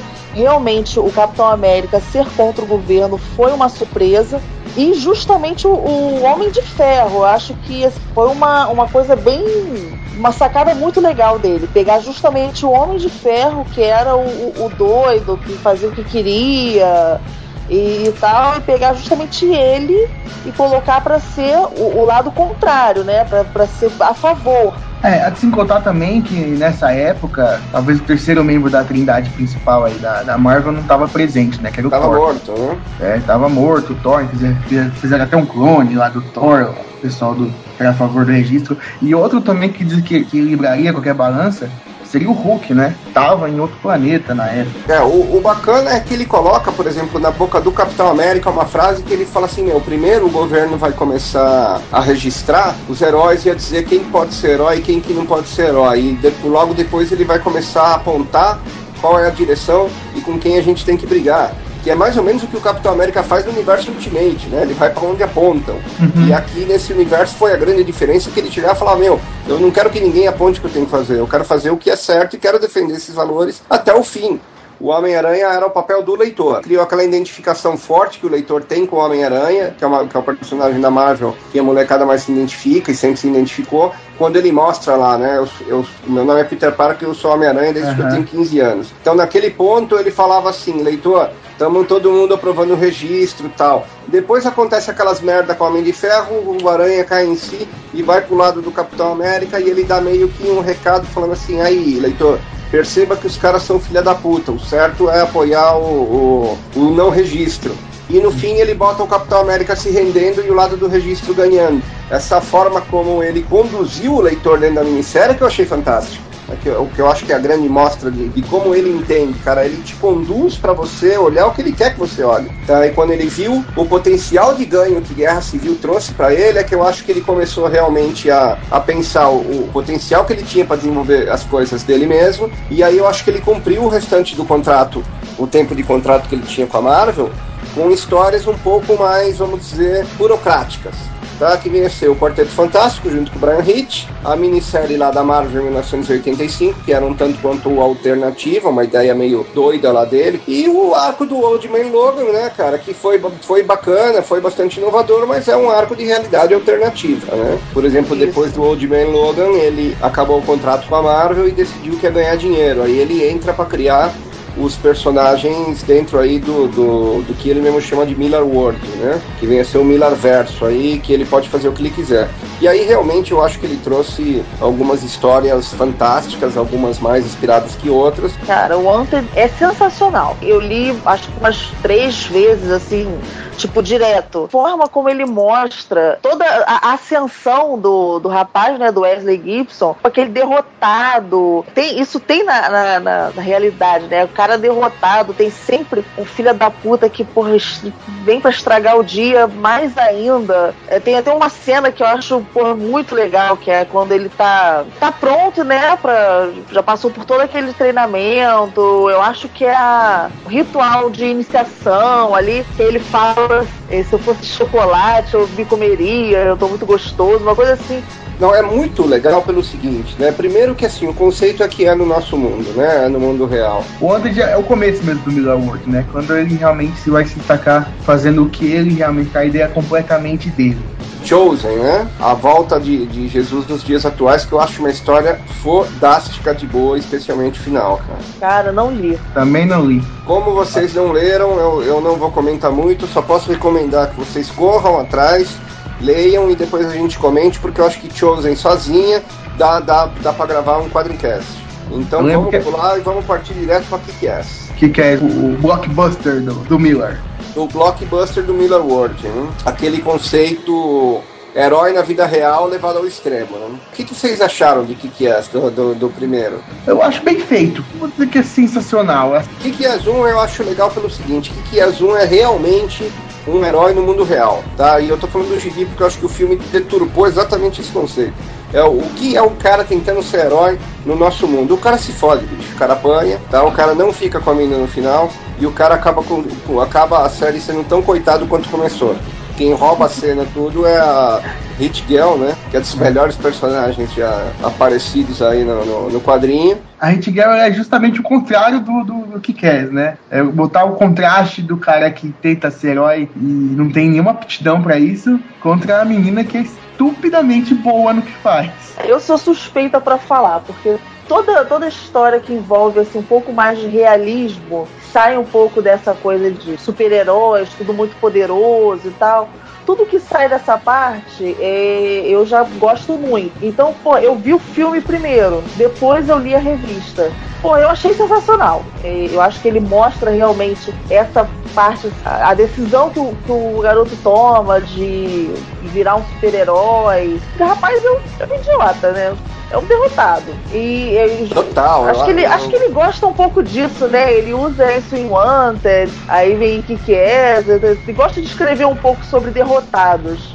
Deve ter alguma coisa na história da vida dele a respeito disso. Que o legal da diferença do filme pro gibi é que no filme não tiveram os colhões que o, que o Miller teve no, no, no quadrinho de mostrar que o cara era um derrotado. Mas nunca No, no quadrinho, no, no quadrinho ele não chegou pra menina e falou que era um super-herói, a menina achou legal e ficou apaixonada por ele. A menina deu um passa-rapaz nele e, e- e foi ficar com o amigo dele e mandou fotos pra ele no celular. E ele todo coitadão admitia ainda que se masturbava vendo as fotos, né, cara? Nemesis Superior eu não li. Assim, só tenho basicamente o que é a ideia que ele tenta colocar nesses, nesses personagens. Escreveram o Nemesis como o Batman de branco. Nemesis é tipo é, o, que, o que aconteceria se o Batman não tivesse o- os valores que tem e fosse tão bom quanto fosse. E usando branco. Um dos pontos que eu gosto do- das histórias do Miller é que se você analisar quase todos os trabalhos assim mais autorais dele, mesmo dentro aí do universo Ultimate, tudo isso, foi para trazer o que ele está escrevendo o mais próximo da realidade possível. Né? Ultimates nada mais foi do que o, como seriam os Vingadores no nosso mundo. E depois ele, ele já leva isso cada vez mais extremos, né? É, Wanted é no nosso mundo, é, Chosen é no nosso mundo, Kikies é no nosso mundo, Nemesis é no nosso mundo e Superior é no nosso mundo. Em Nemesis e Superior ele pôde brincar um pouquinho mais com os conceitos dos heróis da DC, né? O Nemesis ele brinca bastante com o conceito do Batman e no Superior com Superior um Superman. o conceito do Superman. Então eu acho isso bacana dele, né? Como, como em cada história dele ele tentou trazer esse conceito um pouco calcado na realidade.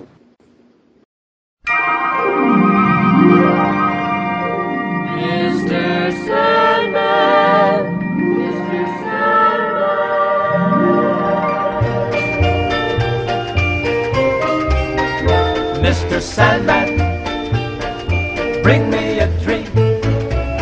Make her complexion like peaches and cream. Alô pessoal, hoje nós vamos falar sobre Neil Gaiman, o mestre dos sonhos, é, conhecido também como príncipe das histórias. Então, Neil Gaiman ele teve uma carreira meteórica, né, antes de, de chegar aos Estados Unidos, invadir os cómics, invadir literalmente, né, junto com, com seus partners britânicos e escoceses e todo o pessoal lá do, do Reino Unido. Aos 20 anos ele, ele publicou seu, seu primeiro trabalho, que foi o Violent Cases, né, pela Titan. E já aí começou também sua parceria com Dave McKean, que ia acompanhá-lo durante toda a sua carreira, até os dias de hoje. O mesmo que participou com ele de Asilo Arkham, é, Orquídea Negra, é, capi- é, foi o capista de Sandman, né, o capista oficial. É, uma coisa que eu acho interessante é que parece que o New Gamer começou a fazer quadrinhos incentivado pelo Alan Moore, né? É, o Alan Moore ele já tinha começado a fazer aquele o trabalho, foi ele que na realidade acabou arrastando todos esses nomes britânicos atrás dele. Foi o E- precursor. Foi o precursor, exatamente. E ele já conhecia o Neil Gaiman antes dele começar a fazer sucesso. E foi justamente durante as conversas que eles tiveram que o Neil Gaiman achou que esse também poderia ser o caminho dele. Exatamente. Na verdade, os dois já eram amigos bem antes dos dois fazerem sucesso, né? São amigos de longa data. É, inclusive o Gaiman é padrinho de casamento dele, né? Sobre esse Violent Cage que você falou, o primeiro trabalho dele, é interessante notar que boa parte daquilo que se tornou característica dele já começou ali. E Já foi essa obra que acabou sendo apresentada nos Estados Unidos e que chamou a atenção da editora daquela que seria a editora da, do selo Vertigo da DC, ele e o Dave McKean, o desenhista. E eles, então, o primeiro trabalho na, na DC foi a Orquídea Negra, né? Inclusive, de início, a ideia era que o Neil Gaiman fosse fazer um trabalho e o Dave McKean uma outra obra. Eles é que insistiram em continuar fazendo um trabalho junto. Foi a Orquídea Negra. Uma grande E- história. E a ideia que seria simplesmente fazer uma histórias mais modernas com a personagem da Orquídea Negra que tinha sido criado já há um bom tempo, estava esquecida. Ele mudou tudo, né? Ele pegou e não só ele mudou a proposta da personagem, como de certa forma ele estabeleceu uma espécie de ligação entre todos os personagens que tem a ver com Flora na DC. Isso, você quer falar uma coisa interessante da, da própria Orquídea Negra, que é algo que vai perpassar a carreira dele, é um pouco isso. A forma como ele sabe usar muito bem outros personagens né, das editoras que ele trabalhou e sabe encaixar na história dele. Ele consegue fazer uma ligação muito boa, tanto da, da recriação da personagem quanto desses outros elementos que a gente falou, todos ligados à flora, todos que tinham alguma coisa assim, inclusive o próprio monstro do pântano, né, que vai ter uma participação bacana nessa, nessa série. Esses elementos aí que vocês citaram aí, eh, presentes na Orquídea Negra, ele vai extrapolar isso aí depois em Sandman, né? Essa ligação entre, entre diversos elementos do universo, de, de personagens da DC, mesmo que não, não tinham muita relação com, Verti- com a Vertigo, né? E essa, esse negócio de mudar tudo, né? E na Orquídea Negra ele foi até meio econômico nesse respeito, né? No Sandman, sim, que o, o, o resultado final tinha nada praticamente a ver com, com o personagem lá da Era de Ouro, né? O que eu gosto muito do Neil Gaiman e outros autores é que ele consegue criar um universo dele, né? Apesar dele já estar trabalhando vamos dizer, com o universo que já existia, com elementos que já existiam, no Sênior, como você disse, ele recria a coisa toda e ele não, e o que eu acho mais interessante, ele não recria apenas sobre o ponto de vista ah, do universo DC. Ele recria até no sentido de um ponto de vista cultural. Ele consegue é, colocar elementos de várias culturas, de vários povos, enfim, ele faz a, a mistura é muito mais ampla do que simplesmente o do mundo dos quadrinhos. É interessante é a forma como o, o Sandman consegue ser um, um, um arquétipo né, do, dos deuses das diversas culturas, né, das diversas mitologias. O, o Sandman é, ele é a representação de cada um deles pelo ponto de vista de cada povo em particular você está querendo dizer em relação aos entes perpétuos, né? O Sandman seria justamente um dessas entidades. É, exatamente. O Sandman com, mais evidente, né? Já que era o, o personagem título. Mas os outros também é, tinham essa mesma, essa mesma característica. E a ideia, a ideia dos perpétuos que eu achei muito bacana, e o próprio nome, né? Perpétuos, que é o quê? Que são entidades na verdade não seriam deuses, enfim, seriam entidades mesmo que perpetuam, independente de deuses, de religiões, crenças, momentos e lugares, são entidades, por exemplo, destino, morte, sonho, delírio, enfim, que seriam como que sentimentos, como que arquétipos que fazem parte do espírito humano. Então, independente do momento, lugar, cultura, eles estariam lá, eles teriam a sua, a sua representação de qualquer maneira. Na realidade, eles seriam é, arquétipos até além do humano eles seriam arquétipos que seriam representantes de qualquer ser ciente de si mesmo, né? Qualquer um que tivesse inteligência e se criasse em sociedade. Você nota, por exemplo, essa relação quando você vê o Ajax o marciano, o caçador de Marte, que o enxerga, quando ele vê o Sandman, e o enxerga como uma entidade da sua mitologia, da mitologia da sociedade que ele tinha em Marte. É, no próprio... Não, que no final do, do livro da magia que aparece o destino e a morte, né? E é o final do universo ali, eles estavam representando o final de tudo. Então, assim, não é o final da Terra, é o final de tudo. E quem está no final de tudo? O destino, que vamos dizer assim, cumpriu é até a sua morrer. última linha, e a morte, que como ela sempre disse, ela que ia fechar a porta e apagar a luz. Ou seja, eles são realmente de todo o universo, de tudo que existe, não só da Terra. É, além do fato dele ter recriado, ele ainda assim, todo o conceito que você existia sobre os personagens que ele cita, de certa forma todos eles permanecem. O Sandman, que é aquele que seria o personagem original da Era de Ouro, ele também está presente dentro da mitologia que ele criou. Só que é uma. que inclusive estaria ligado ao Sandman. Ele é uma, é uma pessoa que acabou decidindo lutar contra o mal porque ele não conseguia dormir. Imagens do sonho ficavam na mente dele, levando ele a seguir o caminho que ele seguiu. E o mesmo vale para a versão que esse personagem teve nos anos 70, que foi até a Jack Kirby criou. E vários personagens menores, o Destino, por exemplo, que é um dos perpétuos, também era um personagem que existia antes. Ele era um contador de histórias, das histórias de terror da DC nos anos 70 assim como Caim e Abel, que também estão no Reino do Sonho. É, ele, ele ainda conseguiu aproveitar diversos desses personagens restolho que estavam lá jogados para escanteio lá da DC. Ele conseguiu aproveitar ali no universo de Sandman, né? Eva, como se o Caim, Abel. O Matthew também já existia antes. Uma coisa que é interessante sobre esse lance da revista do Sandman é que até a revista do Sandman sair, você não tinha um selo vértigo.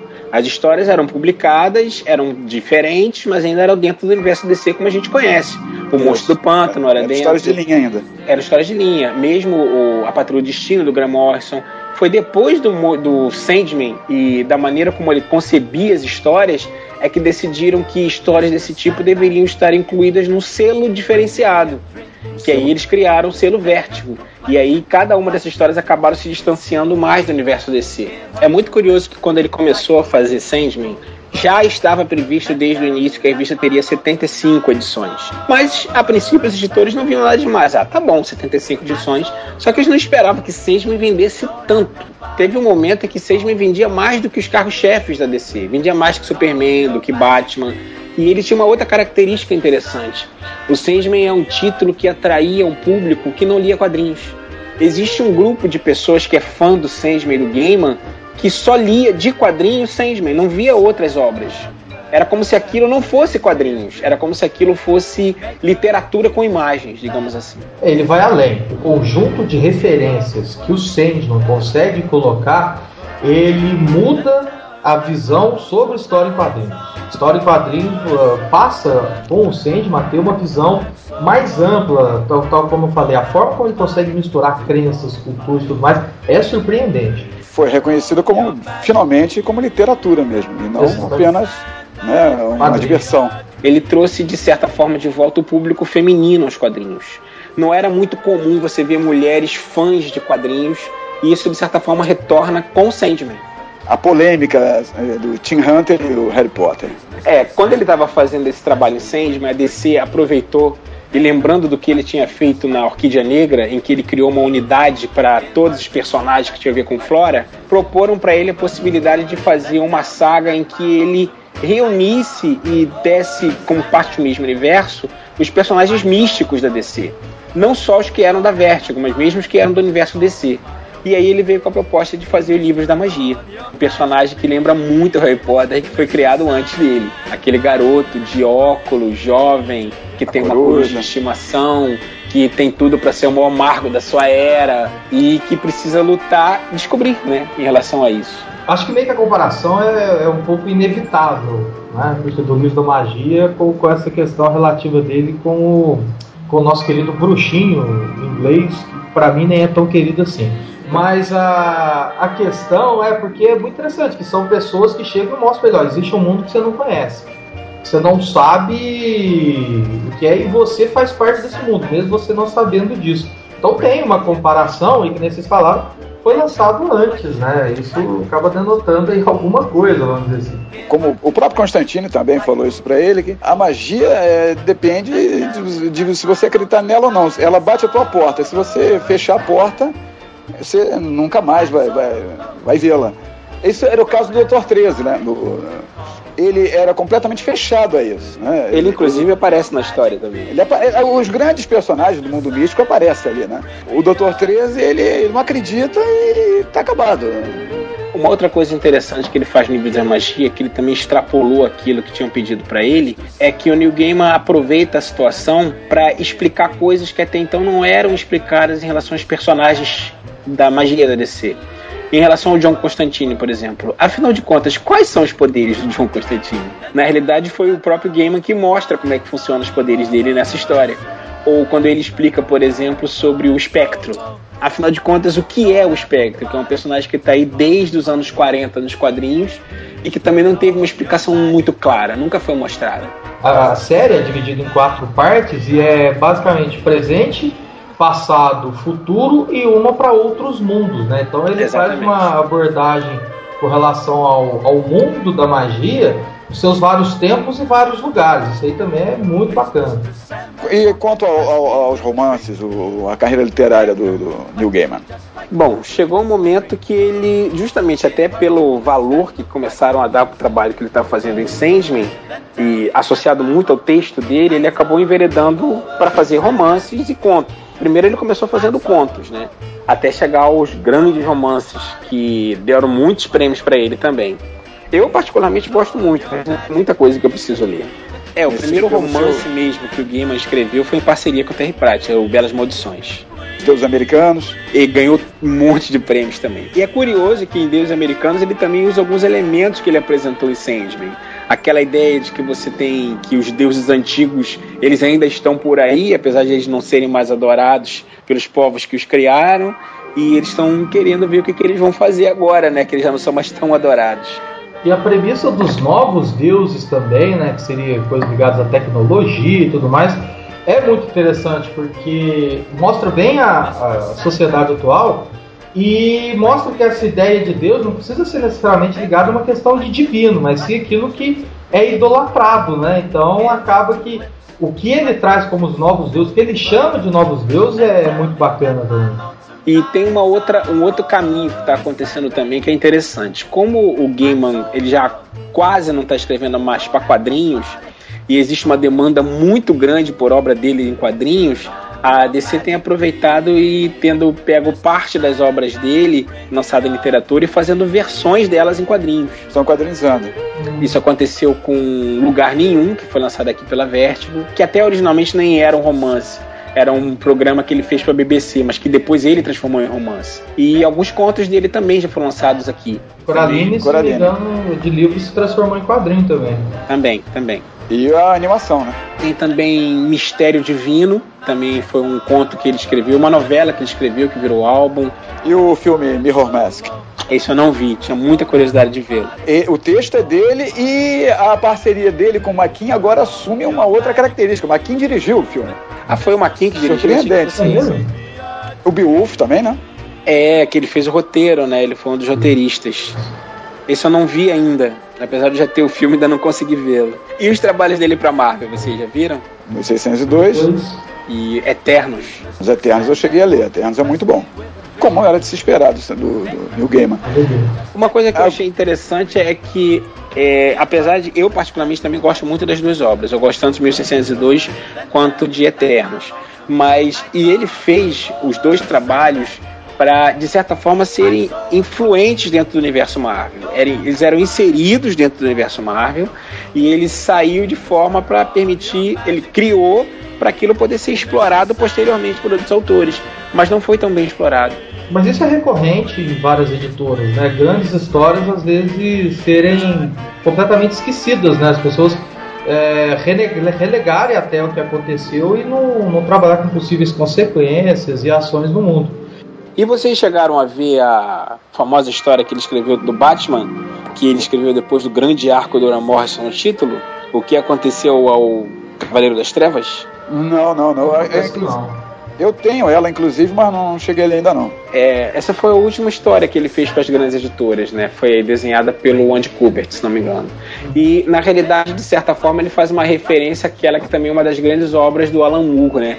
Que foi o que aconteceu o Homem de Aço que de certa forma foi a história que fechou a era de prata dos quadrinhos, antes de acontecer é a, última história a crise da DC. É a última história pré-crise. Superman. De certa forma ele fez uma, é, uma referência também. O Batman morre e aí você vê no enterro dele a chegada de grandes personagens, tanto colegas dele, amigos, companheiros, quanto vilões. E é muito interessante que você vê esses personagens em suas várias encarnações. Você tem várias Mulher Gato, vários Coringa. Uma outra coisa que vocês me lembraram que é interessante, já perguntaram para ele quando ele esteve aqui no Brasil, o que, que ele acha de sempre ser lembrado pelo autor de Sandman, que é uma obra que ele já fez há muito tempo. E ele respondeu: Olha, na realidade isso não é uma coisa que preocupa muito, porque isso depende muito da parte do mundo em que ele está. Aqui no Brasil ele é conhecido como o cara que escreveu Sandman. Em outras partes do mundo ele é o autor de Deuses Americanos. Em outras partes, ele é conhecido como um grande autor de literatura infantil. Um personagem que chamou muita atenção também lá pelo, pelos anos 80 foi o Miracle Man, né, que no original se chamava Marvel Man. O Alan Moore é, redefiniu o personagem, recontou totalmente a, a história dele, criou grandes coisas, é, um contexto maravilhoso. Quem sucedeu o Alan Moore na, na, na Miracle Man foi justamente Neil Gaiman. Né? E foi indicado por ele. Foi indicado pelo próprio Moore. E não teve um fechamento a série, né? É, na realidade, o problema que você tem é que o Marvelman, ou melhor, o Miracleman, ele é um personagem que acabou se envolvendo em várias disputas judiciais quando a editora que publicava ele nos Estados Unidos faliu. Quando a história começou a ser publicada foi na Inglaterra, ainda com o Moore, com o Moore escrevendo. E depois a história foi continuada nos Estados Unidos pela Eclipse. E só que aí, como a Eclipse faliu, a parte dela que cabia à editora foi comprada pelo Todd McFarlane. E aí começou o problema. Agora, o trabalho que o Gaiman escreveu no Marvel, tem muitos autores que dizem que foi ainda melhor do que o Alan Moore fez, porque ele foi ainda mais fundo do que o Alan Moore. Na fase escrita pelo Gaiman, o personagem cresce a tal ponto que ele cria uma ditadura benigna em toda a Terra. Ele acaba sendo a figura mais importante do planeta e todos, de propósito, pela vontade própria, acabam submetendo às orientações dele. E ele mexeu com muita coisa, né? Não só com isso. Ele traz de volta um personagem que na fase do Alan Moore já estava morto, que é o Young Miracleman, e ele é um homossexual. Isso também é uma outra coisa que mexeu muito com as pessoas. Pô, tá mexendo com isso também nos quadrinhos. Mas a obra é espetacular. Pois é, hoje em dia a gente até não vê essas coisas com, com tanto espanto assim, mas na época não era e tão é... comum, né? O contexto em que foi lançado, né? A gente, às vezes quando a gente analisa o quadrinho, a gente esquece um pouco, não só quadrinho, mas qualquer coisa, o contexto em que as coisas foram feitas, né? A gente critica muita coisa, fala, pô, é muito ruim, só que, mas na verdade, ou elogio demais, mas às vezes jogado dentro do, dentro do contexto que foi produzido, você começa a entender tanto limitações ou mesmo avanços. Às vezes você fala assim, nossa, tal quadrinho ou tal filme que seja é revolucionário. Aí muita gente hoje revolucionário onde? Não tem nada de novo, mas que pra época, no momento em que foi feito. Eles não acham revolucionário porque já estão calejados, né? Exato. Mas esse, esse, essas Watch, Watchmen, é, Miracle Man, é, Sandman, foram precursores, né? Sim. E isso, eu acho que essa obra, Miracle Man, continua revolucionária até hoje. Então ele, o Miracle Man foi lá para a editora do McFarlane, o Neil Gaiman, ele fez parte do grupo de autores que logo nas primeiras edições da revista que o McFarlane fez na Image, que era Spawn, começou a fazer cada um deles uma história fechada. O próprio McFarlane, depois dos primeiros números, ele não sabia para onde conduzir o personagem. Então ele chamou as pessoas que ele conhecia, que eram roteiristas, para poder escrever. O Alan Moore escreveu um número, é, o Dave Sim escreveu outro, é, Frank Miller escreveu mais uma edição e o Gaiman escreveu uma edição. Só que a edição que o Gaiman escreveu, ele criou elementos que deram sustentação para a série durante anos. Ele criou o conceito do spawn medieval e ele criou a Angela, que talvez seja a personagem mais interessante de toda a série. E ele tinha um acordo que tinha feito com o McFarlane de que era o seguinte, como o McFarlane estava com os direitos do personagem que ele tinha comprado da Eclipse, iria fazer o seguinte: o Gaiman daria os direitos da Ângela de Spawn Medieval para ele e em troca ele receberia os direitos do Miraculman para continuar escrevendo as histórias. O próprio Alan já tinha cedido os direitos dele para o McFarlane, para o McFarlane não, para o Gaiman, para ele poder prosseguir escrevendo. Só que o McFarlane nunca cumpriu esse acordo. E aí começou-se um processo que se perdurou durante muito tempo. Mas que a vitória coube finalmente a Alguém? O que acabou. Não, não, não ficou assim tão simples. Na realidade, o que aconteceu é que se estendeu durante muito tempo. O Gaiman, inclusive, disse que então ele não poderia continuar fazendo histórias com o Spawn medieval e com a Angela. Ele simplesmente mata a Angela e nunca mais publica história de Spawn medieval. E no fim das contas, quem acabou ficando com os direitos não foi nenhum nem outro, foi a Marvel. A Marvel que ficou com os direitos do personagem. E ela, lá nos Estados Unidos, ela disse que vai retomar. Não se sabe ainda se vai ser o Gaiman que vai escrever ou não. É até possível que o Gaiman tem um, uma, uma vivência com a Marvel muito boa, até. É que a princípio a Marvel já disse que vai relançar trabalhos com personagem original, não o que foi remodelado pelo Alan Moore. Que era uma trabalho... bosta, né? É, é do Mike Anglo que era uma cópia do Capitão Marvel. Só era, é um personagem muito polêmico, o Miracle Man, o Marvel Man. Primeiro, a DC processou por causa do Capitão Marvel, que ele era uma cópia deslavada, né? A própria Marvel pelo nome do personagem. Por isso que, é que quando ele foi lançado nos Estados Unidos foi com o nome de Miracle Man. Miracle Man, a razão de ter mudado o nome. Mas agora ele vai, vai para casa, né? Vai estar em casa.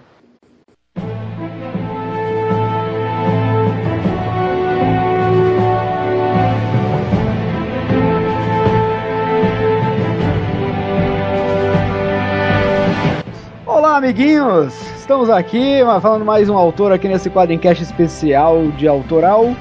Estou aqui com ele, conhecido por vocês como ser o único gaúcho do quadrincast do elenco regular, Vitor Azambujo, Aracno. Palmas para ah, ele. vigorizado.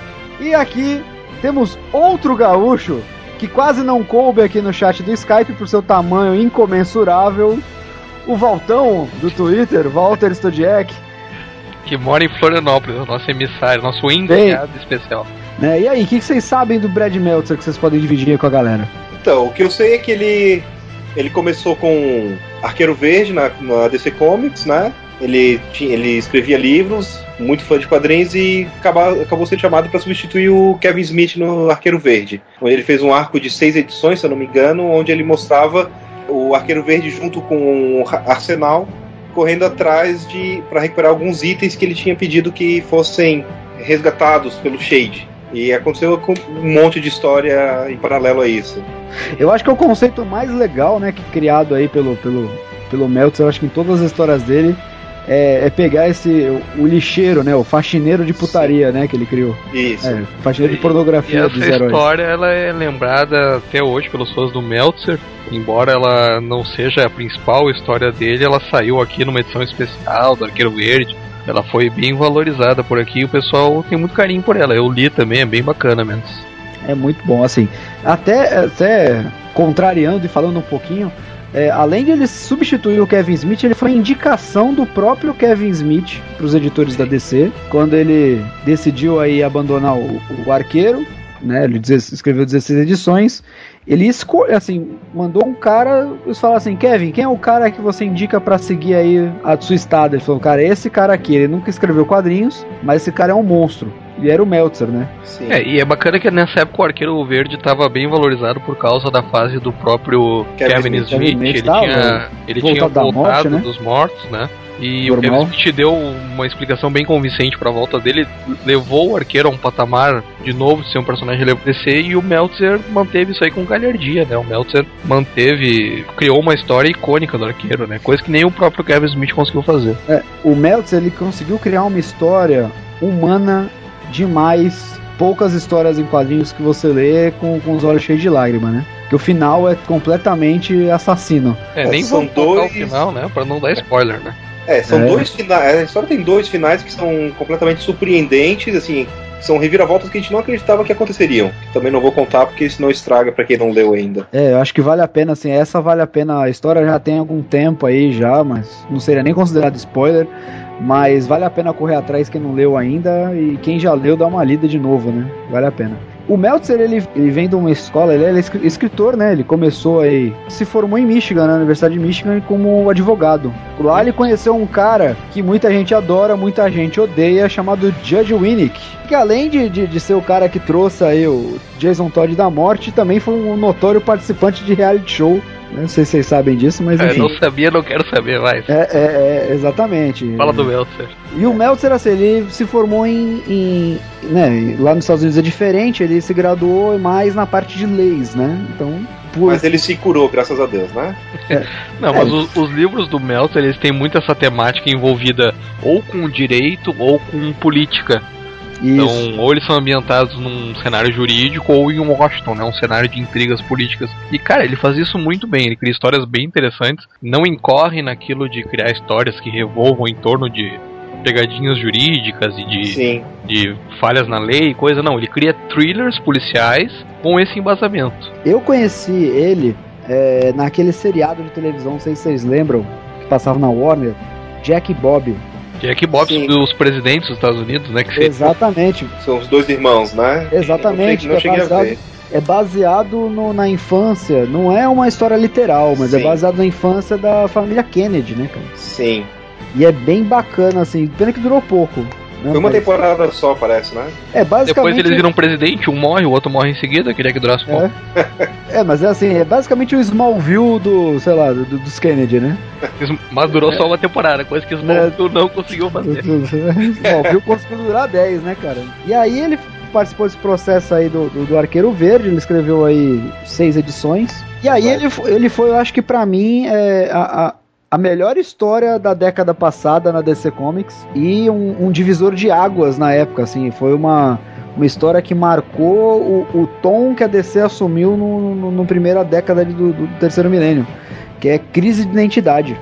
É, acho que estabeleceu um padrão diferenciado, né, dos quadrinhos da DC ali adiante. Era uma época que a DC já vinha de bons autores fazendo boas histórias com personagens clássicos, mas não necessariamente com os mais conhecidos, né? E a crise de identidade ela pega uma série de personagens não tão conhecidos do público mais atual e dá uma relevância pra eles. Eu acho isso bacana pro universo DC. E o legal da crise de identidade é que ele não mudou nada do- da essência dos personagens. Ele pegou o passado deles, coisas que tinham eh, acontecido, e só deu uma justificativa do por que, que foi acontecendo algumas mudanças nos personagens nesses, nesses anos. É isso que foi muito interessante. Na própria Era de Prata, aquela a bobagemzinha que eles tinham, o que, que foi acontecendo, e dando uma explicação do porquê que era aquilo acontecia. E isso foi muito interessante. Não, isso foi muito, é, é, foi muito bacana. Eu acho que crise de identidade a gente não precisa nem se segurar no spoiler, né? Que é uma história tão famosa. É, já começou de uma maneira bem brutal, bem, bem visceral mesmo. E assim, bateu fundo naqueles que gostavam da Liga Internacional, né? É, exatamente, desmi- desmistificou uma série de coisas da Liga da Justiça e dos personagens que os leitores gostavam por causa da Liga dos anos 80, pro início dos 90 já, né? E o que eu acho mais interessante nisso é que ela, ela expõe algumas falhas de, de Caráter, julgamento, é, de caráter dos heróis, mas sem necessariamente transformar eles num vilão ou num anti-herói, né? Ela Não, você- um lado humano falível, um lado humano que tem que tomar decisões difíceis, um lado humano que às vezes se vê obrigado a tomar uma decisão que não vai ser popular, e não cai naquele clichê de, ah, agora o cara é anti-herói, agora ele é foda e foda-se as consequências, e era isso, e ele não tem família, ele não ama ninguém, é o Wolverine Dark. Não, ele mostrava os personagens humanos. É, eles mostravam os caras humanos, os caras têm família, os caras é, conviviam com as consequências que eles fizeram, eles se arrependiam, mas tinham que tocar a bola. Isso eu acho legal, ele constrói personagens muito, muito humanos. Nos livros dele, isso, isso é bem. Você percebe assim, você pô, se identifica com o cara. Nossa, esse cara, não acredito, vai acontecer isso com ele. Puxa, eu tô torcendo pra ele. Ele, ele é o beabá do escritor, assim, em construção de personagem, mas ele faz isso muito bem. Tem uma coisa na Crise de Identidade, uma frase do Arqueiro Verde, inclusive, que eu acho que é muito foda. É ele contando pro, pro Flash e pro Lanterna Verde, que era o Kylie Rayner, né? Que ele mostrando sobre. Ah, que todo mundo viu o Super-Homem como aquele cara icônico, não sei o quê. E ele fala, cara, tu acha que o Super-Homem não sabe ele só, sobre o que aconteceu? Ele só escuta o que ele quer ouvir. O cara com super audição, tu acha que ele não escutou tudo isso? Mas ele escolhe o que ele tá querendo ouvir. É, até o Super-Homem tem falhas, né? Se você pegar o contexto da época que a crise de identidade foi lançada, ela foi lançada meio que ao mesmo tempo que é Guerra Civil, né? E Guerra Civil, o tema grande era de que lado você está. E na verdade, o verdadeiro a divisão de águas foi em crise de identidade, que foi ali aquela decisão entre fazer ou não a lavagem cerebral do Dr. Luz. Que aquilo ali, e assim, todos os votos de todos os personagens são completamente justificáveis com o que eles, que eles- passaram no histórico é interessante que não é aquela coisa de sacrificar forçado. pelo bem maior. Exato. Eles é estavam se protegendo, né? Estavam protegendo Exato. a si mesmos, aos Na entes ver- queridos deles. Isso é bem eles interessante. E assim, eu acho que o maior, pra fechar a crise de identidade, eu acho que a maior coisa legal aí do, do- do- da, da minissérie foi que ele finalmente o Batman resolveu um mistério usando a habilidade de detetive. E não foi de uma maneira idiota, né? É, fa- fazia alguns anos que isso não acontecia mesmo. Assim, fazia muito tempo que isso não acontecia. Com uma simples frase, né? Uma simples pergunta. Quem ganha? Quem ganha com isso? É um negócio que me marcou, assim. Eu sempre quando eu penso, encontro alguma coisa, tipo, que você não sabe quem foi que fez, eu sempre imagino, quem ganha? É. Era, existia uma piada, inclusive, que o pessoal sempre falava: ah, é, queremos ver a história do Batman como detetive. Ah, como é que é essa história dele como detetive? Ah, ele vai sair por aí espancando todo mundo para conseguir informação. né? E no gibi é exatamente o contrário. Ele sai ali, vai investigando realmente os fatos e a pergunta que, que não quer calar. Quem ganha com isso? Maior que, um, que uma minissérie envolvendo a Liga da Justiça é o Meltzer assumir a própria Liga da Justiça, né? Foi bem esperado pelos fãs, né? Por todo mundo, tava muito. Criou-se muito, muita expectativa sobre o que, que o- que o Meltzer poderia fazer com a Liga. O problema foi que ele ficou muito pouco tempo, eu achei. Ele podia desenvolver muito mais histórias e infelizmente não pôde ficar.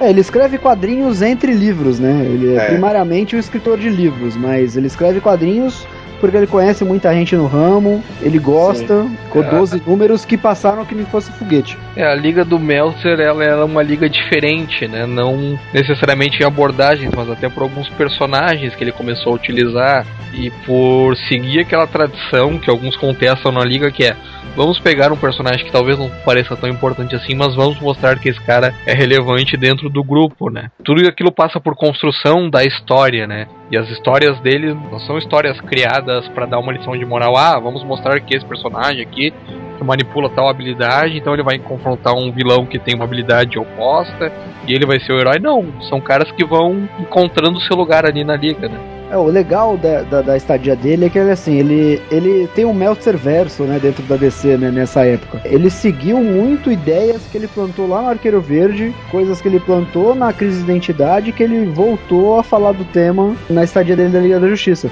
Eu lembro muito óbvio de uma, de uma parte dele no Arqueiro Verde que ele fala pro Roy né, pro Arsenal, fala assim, é, e aí, você vai voltar pra Liga? Ele fala, eu não, quem deveria ir pra Liga era você. Na sua idade eu já estava na Liga da Justiça. Ah, mas você é o melhor arqueiro do mundo, mas assim, mas agora já é a sua vez. Na Liga da Justiça, o Arsenal virou arqueiro vermelho, né? Por mais que forçado que isso seja, faz todo sentido na ideia de legado da, da DC, né? E ele até, se não me engano, o, arque- o uniforme do Arqueiro Vermelho, quem mandou foi o Arqueiro Verde, mas em segredo através do Lanterna e da Canário Negro, né? Exatamente. Mostrando um pouco assim, ah, se ele se fosse o Arqueiro Verde mandando, o Roy não ia aceitar. E pega um pouco da, da briga, da, como é que não é briga, mas a rixa que eles tinham por causa das drogas e tudo mais. Uhum. Não, exatamente. É meio que uma passagem de manto, meio que um- uma reconciliação. É aquele negócio do Meltzer dar o lado humano, que é a melhor característica dele. E então, assim, ele ganhou inclusive um prêmio Eisner, né? Por essa. Liga da parte- Justiça. Pela Liga da Justiça, que foi a uma edição fechada, né? Ele ganhou a melhor edição fechada pela edição número 11, que foi aquela justamente do Arqueiro Vermelho com a Vix. É aquele que ela tinha uma foto, inclusive no totem dela, que era que é onde, onde ela teoricamente tirava as forças dela, né? Uma coisa assim. Exatamente, que é muito bem desenhado pelo Gene Ha. Acho que do Meltzer a gente não tem parte porque a gente possa falar que seja contestável, né? E é interessante aí, saindo um pouco os quadrinhos, como o Meltzer ele é um cara multimídia, né? Pesquisando aqui pro Quadrincast, eu vi que em 2006, cara, ele participou de um grupo que envolvia gente da CIA, do FBI, do Departamento de Segurança Nacional e psicólogos para desenvolver ideias de como um ataque terrorista poderia acontecer nos Estados Unidos. Quer dizer, o cara tava trabalhando na área de segurança. Aí depois Sim. ele passa, ele passou pela televisão, depois ele chega a ter, ele ainda tem, né, um programa no History. E eu descobri também pesquisando que ele lançou um livro de, de não ficção, o primeiro dele de não ficção, sobre pessoas na vida real que seriam considerados heróis. E ele escreve é o Heroes for My Son e ele está trabalhando no Heroes for My Daughter. Gente que teria feito atos de heroísmo para que o filho dele pudesse se, se inspirar, ter um herói da vida real, não só um herói fictício. Quer dizer, ele já tá indo para esse outro, não vou dizer mercado, mas para esse outro conceito de herói, né? O Meltzer, assim, pelo tudo que a gente falou dele aqui, ele, lógico que ele ia pegar um negócio que ia tocar muita gente, assim. É um livro que não saiu aqui ainda, eu espero que saia, que eu quero comprar pro meu filho, porque eu acho muito bacana essa, essa iniciativa mesmo. E falando de livros também, e o mais recente é o Book of Lies, o livro, acho que é o livro dos segredos aqui. A história por trás da criação do Super-Homem, pelo Jerry Siegel.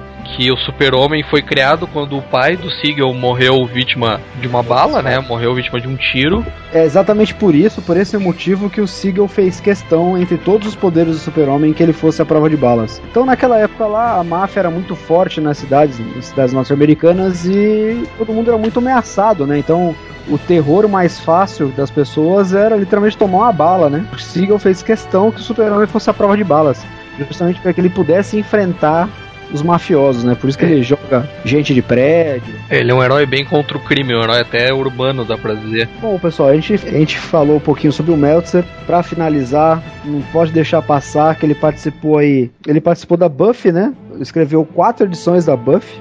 E ele escreveu, acho que a melhor, pra mim, acho que é melhor até que é a história da Liga da Justiça que ele ganhou o Eisner, que é a história do Crise Final. Esse é Universe Last Will and Testament. Joe Força contra o Exterminador, aquele vilão do. Finalmente vilão a do... vingança do. do Finalmente a vingança do Joe Força. Quem não lembra, né, da história clássica aí do, dos Titãs, contrato de Judas.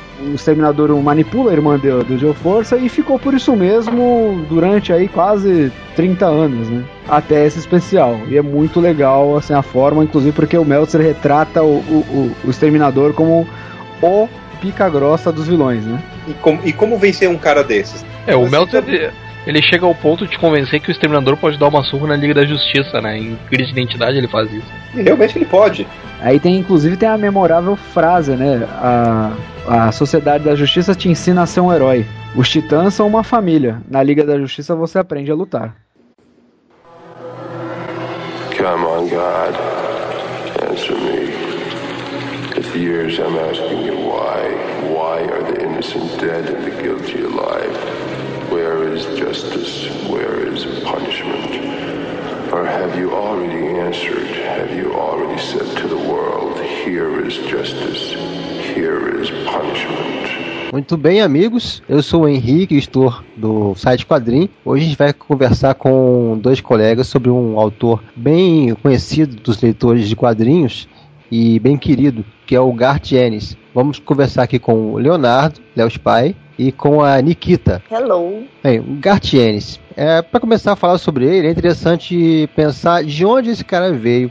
O Garth Ennis nasceu na Irlanda do Norte. Quem não conhece a história, esse país era colônia da Inglaterra, né? E durante muito tempo houve muitas batalhas muitas- entre os moradores, porque uma boa parte da população era a favor dos colonizadores, da, se manter ligada com a Inglaterra, enquanto que uma parte queria independência.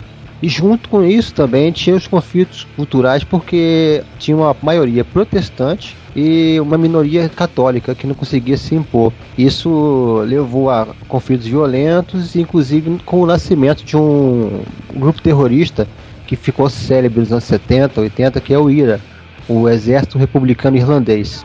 Tem alguns filmes que mostram bem o perfil desse grupo para que as pessoas se situem, conheçam como é que é o contexto dessa, época, dessa terra. Em nome do pai, com o Daniel Day-Lewis, tem um inimigo íntimo com o Brad Pitt e o Harrison Ford.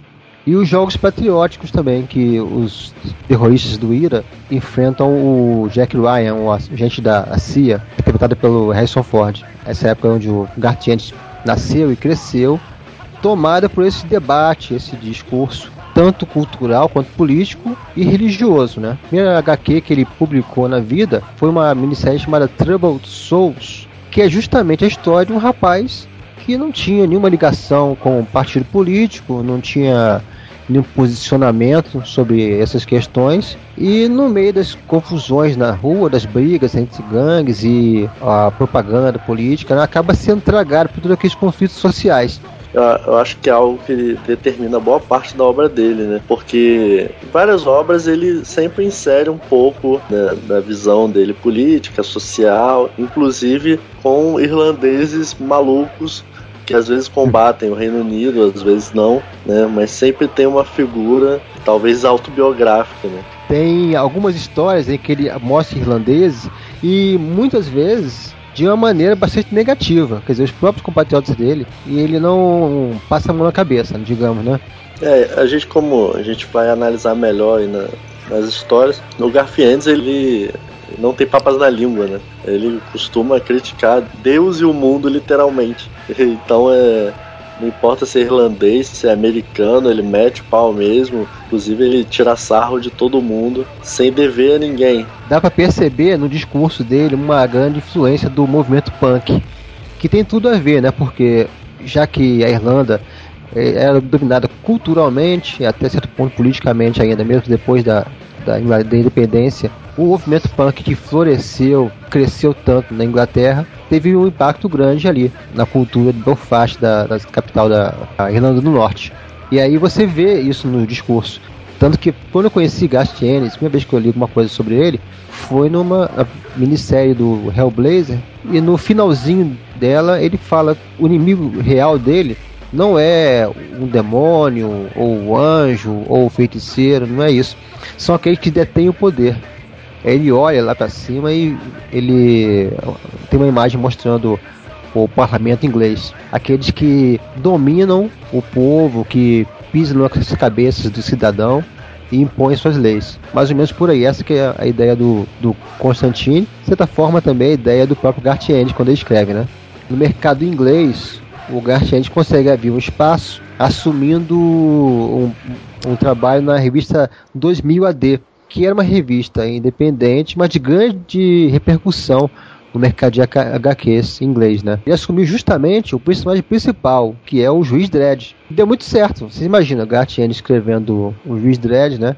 Com alguns arcos bem marcantes. E aí ele exercitou esse humor, essa sátira dele. O Juiz Dredd, para quem não está ouvindo e não conhece, é um policial, é é, na verdade é um, faz parte da caça dos juízes no mundo apocalíptico, em que as cidades são mega cidades com desemprego altíssimo, crime graçando solto, e tem uma casta de autoridades que são chamados juízes, que têm o poder constitucional para julgar e executar na hora, se for o caso. Esses caras são policiais e magistrados ao mesmo tempo. Veja que o Garfiennes, ele não muda muito, né? Se a gente pegar as histórias dele, sempre tem a ver umas com as outras. Porque é, Trouble Souls, né? É uhum. a primeira tem muita, muita coisa parecida com a fase do Preacher, né? Principalmente o personagem Cassidy, que é irlandês. Juiz Dredd lembra muito o Justiceiro, né? Foi criado até depois do Justiceiro. Uhum. É, então o Garfiennes já, já começou podendo ter aquele humor ácido dele, a extrema violência, né? E a crítica social, a crítica à sociedade como um todo, né? Como é, as megalópolis, né? Do, do juiz Dredd é, acho que era um prato cheio pra ele fazer todo tipo de crítica que ele sempre quis, né? É, o engraçado é que quem ouve aqui pode até pensar, ué, mas o juiz Dredd é um representante da lei, do Estado constituído, como é que ele pode ser tão contestador assim? Mas é, a ideia do personagem é exagerar na postura dele, mostrar tudo de uma forma exagerada para virar uma caricatura do que é o poder real, do que é a autoridade real. É a característica principal, né, do Gartienes. Além dessa parte, assim, política, é sacanear os super-heróis, o que é politicamente correto, tem essa... a violência também é vista em praticamente todas as todas as histórias que ele escreve, todo o roteiro dele tem isso. A, a Pro. Nossa, essa minissérie é, É. muito boa, é muito engraçada. Essa a Pro é uma prostituta que ganha superpoderes. E aí, de repente, ela se vê no meio de uma versão Gartienes da Liga da Justiça. E não é qualquer prostituta, é uma prostituta totalmente escrachada, né? É, tem um Porra bebê louca.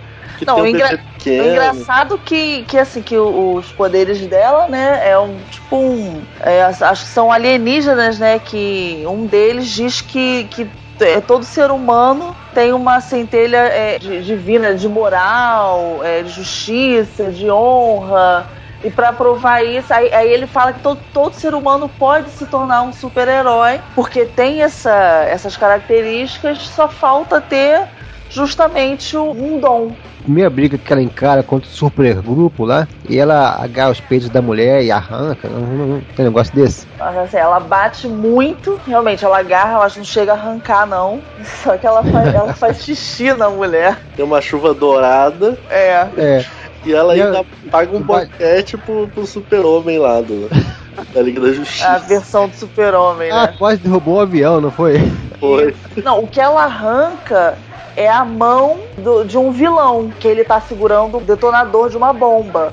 Mas ele ficou famoso quando entrou pra descer. E onde ele, um cara como Gartiente conseguiria espaço para fazer seu trabalho sem ter que lidar com restrições editoriais, com limites morais, onde no estilo vertigo da DC. certeza, ele é. assumiu o título Hellblazer. E fez um trabalho fantástico, ficou muito tempo escrevendo Constantine, né? É, eu cheguei a ler toda a fase do Garfênis, assim, é, e foi como eu conheci, né, as histórias do Constantine e se tornou um dos, um dos personagens é, preferidos, que eu já até escrevi fanfic, né, no site quadrinho. Cara, é muito bom. É, É. Assim, é, é uma mistura. Ele até se contém no Hellblazer, digamos assim, até porque ele não lida tanto com essa parte do escracho, né, do, do engraçado.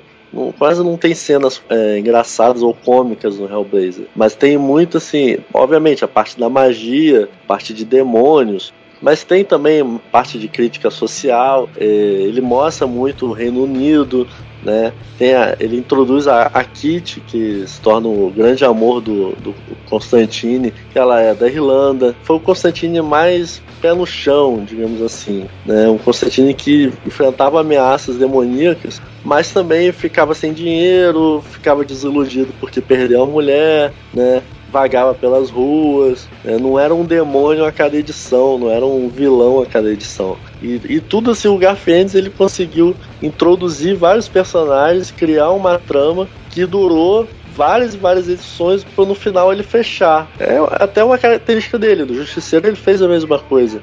É a principal é, história do Constantine, né, que até foi, é, foi baseada nela que, que se fez o filme, né, que o John vende a alma dele. Quer dizer, na verdade o John tá morrendo, ele tem câncer e ele tem que arranjar um jeito de sobreviver, né, e usa toda toda a manha dele para enganar até o diabo e continuar vivo. Né? Você falou no Preacher, né? Ele foi o personagem que marcou mais como característico do Gartienes, porque foi criado por ele e tem todas essas características que você estava falando, né? Do sarcasmo, do questionamento político, de respeitar os dogmas morais, religiosos, mas tudo com muito humor. Porque você só falar mal não teria graça, ficaria uma coisa muito panfletária, muito chata. Mas a maneira como ele, como ele faz acaba se tornando muito envolvente, muito interessante, porque é engraçado pra caramba, né? Tudo que o, o Garfield se conteve em Hellblazer, ele estourou em Preacher. O bizarro permeia toda a história de Preacher, né? Só o cara de cu, né? É o personagem mais bizarro da, da Que história que é isso? Quem que pensou num negócio com o nome desse? Uma cara daquela.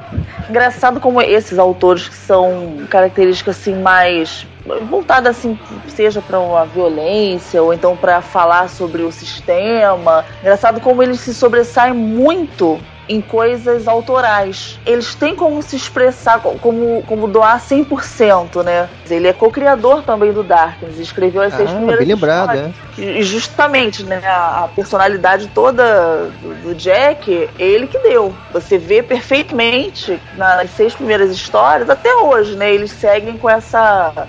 um pouco com essa personalidade que o Garth Ennis deu, mas é, você vê assim que ele constrói o personagem ali naquelas primeiras histórias, mas dá pra fazer porque não é um, um- super-herói.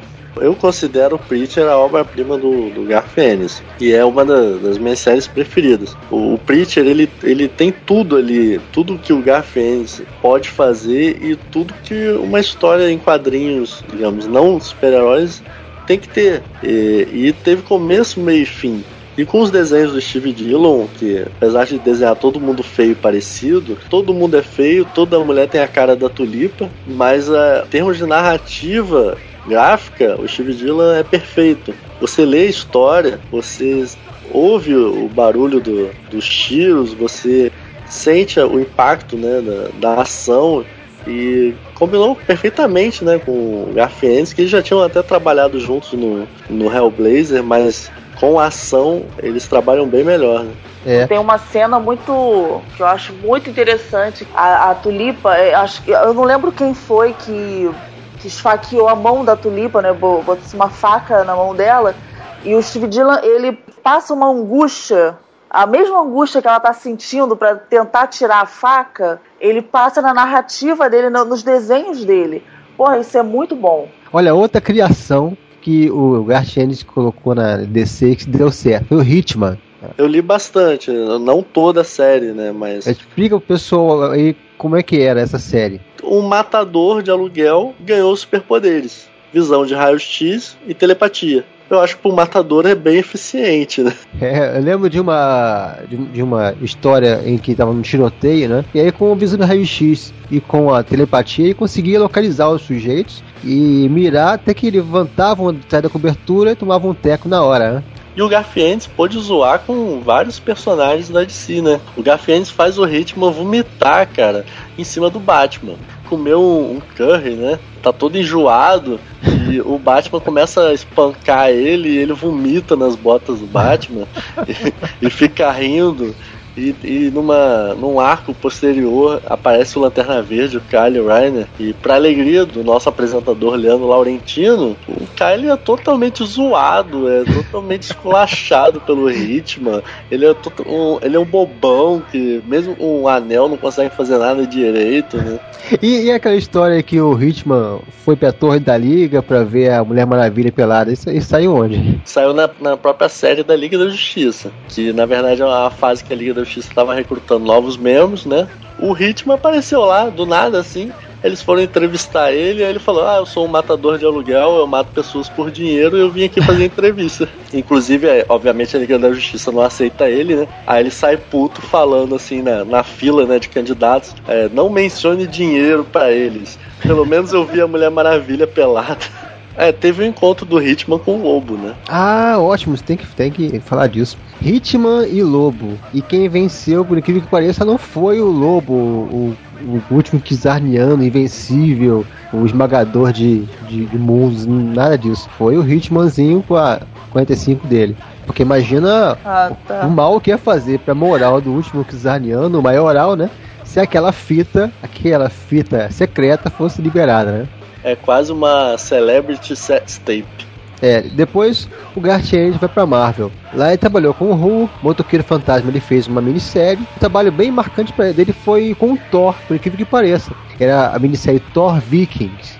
É, eu pensei que o, o Thor ia chegar e ia ter um belo duelo contra o líder dos Vikings, né? Ia ser uma coisa que podia até ser derrotado, mas Pelo menos ia ser uma coisa à altura. Mas não, Não, é- chega com um martelo na cabeça do sujeito e quebra a mão dele, quebra a própria mão. Essa história é mais aquele estilo assim, ah, vamos botar umas porradas, um monte de sangue pra tudo quanto é lado, ossos voando, e é só isso mesmo.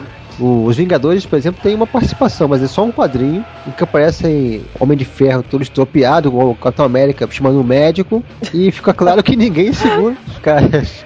Outro trabalho que foi publicado na revista Marvel Max aqui no Brasil, que o Garth Ennis fez, mas com uma abordagem bem diferente, é o Nick Fury, o Pacificador.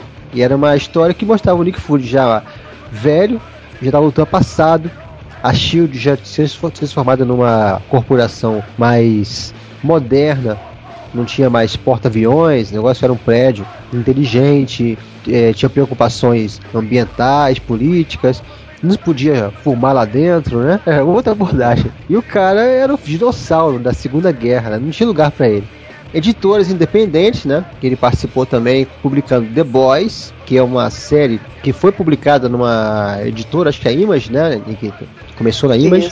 Não estava pegando bem porque era muito pesada e passaram para uma editora menor, a Dynamite. E a ideia é um grupo de caras do governo que trabalha para controlar os heróis.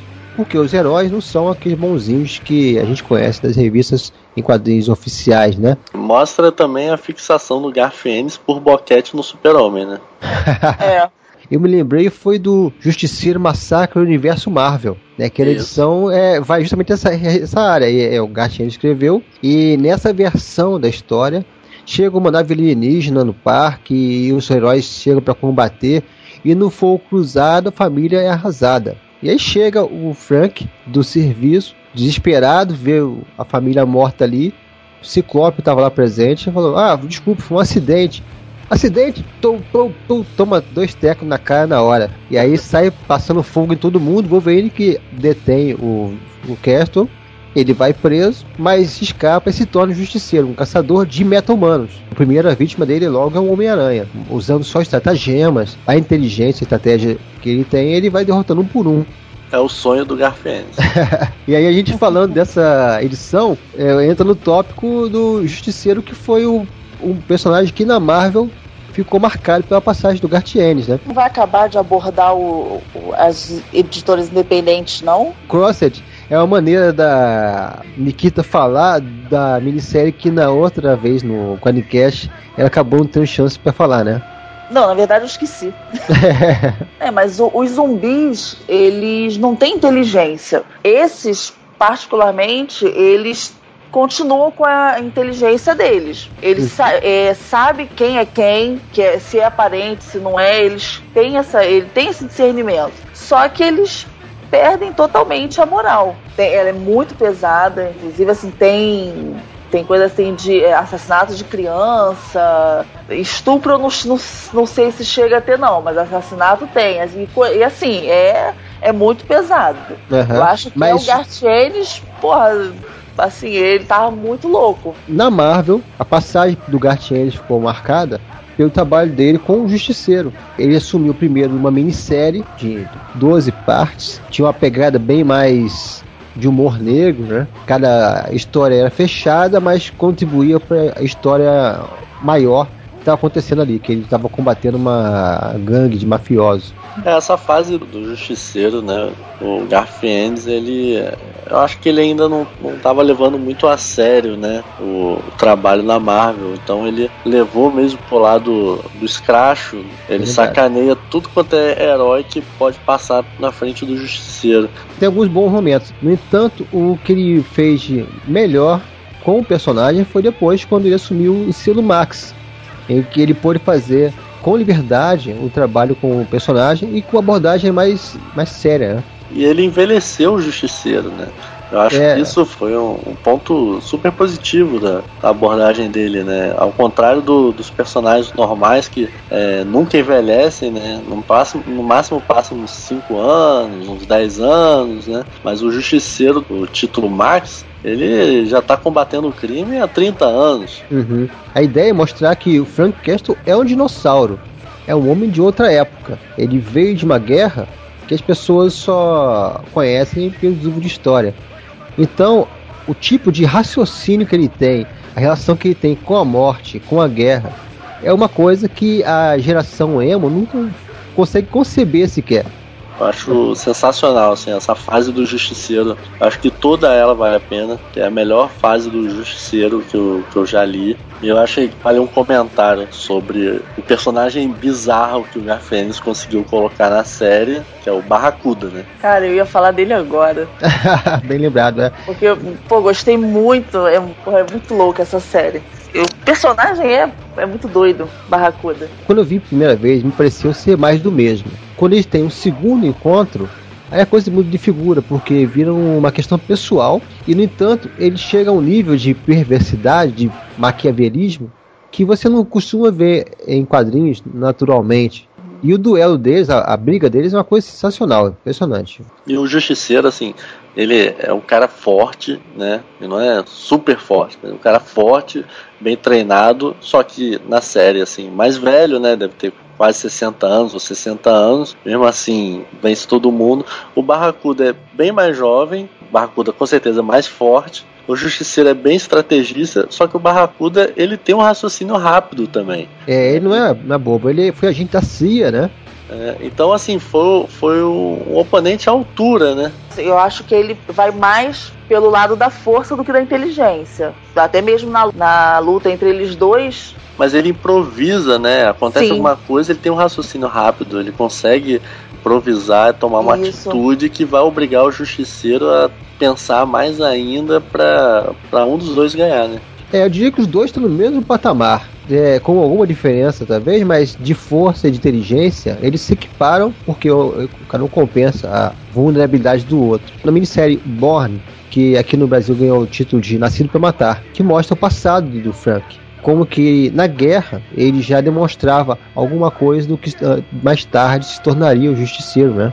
E demonstra toda a compreensão que o Garfienes teve realmente do personagem justiceiro, eu acho. Porque, assim, à primeira vista você pode pensar, ah, o cara ficou maluco depois que a família dele foi morta e com o treinamento que ele tinha, ele resolveu matar tudo quanto é bandido. Mas essa minissérie, ela mostra que o justiceiro sempre existiu, né? Ele só foi, assim, libertado quando a família do Frank Castle foi morta. Mas o justiceiro já existia dentro dele. É, isso, isso mostra como que o ser humano pode ser transformado por um conflito como foi o Vietnã, como são todas as guerras, né? Você treina um cara, e no caso do Justiceiro, a minissérie Born já mostra ele como um veterano, já em fim de, de carreira dentro do conflito armado, porque a guerra estava acabando e não tinham mais o que fazer com um cara tão especializado como o Frank Castle era. Mas ali mencionam que ele foi atirador de elite, já tinha cumprido, acho três períodos.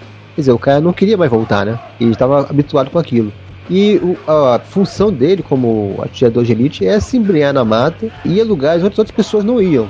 Porque a missão dele sempre é um atirador, observador que vai de apoio e os dois colaboram, né? Esses dois caras sozinhos na mata por trás das linhas inimigas. Tem que ser alguém muito especial, muito com um talento muito específico para fazer esse tipo de missão, né? Você pega um cara desse e fala: Olha, agora a guerra acabou, você vai para casa, vai viver com a sua família, vai arranjar um emprego, virar um bom cidadão. Como é que você desprograma uma pessoa assim, que passou anos vendo seus amigos serem dilacerados, inventando jeitos de emboscar e matar outras pessoas? Uma pessoa que acaba deixando de ver os outros à sua volta como seres humanos. And so this is Christmas.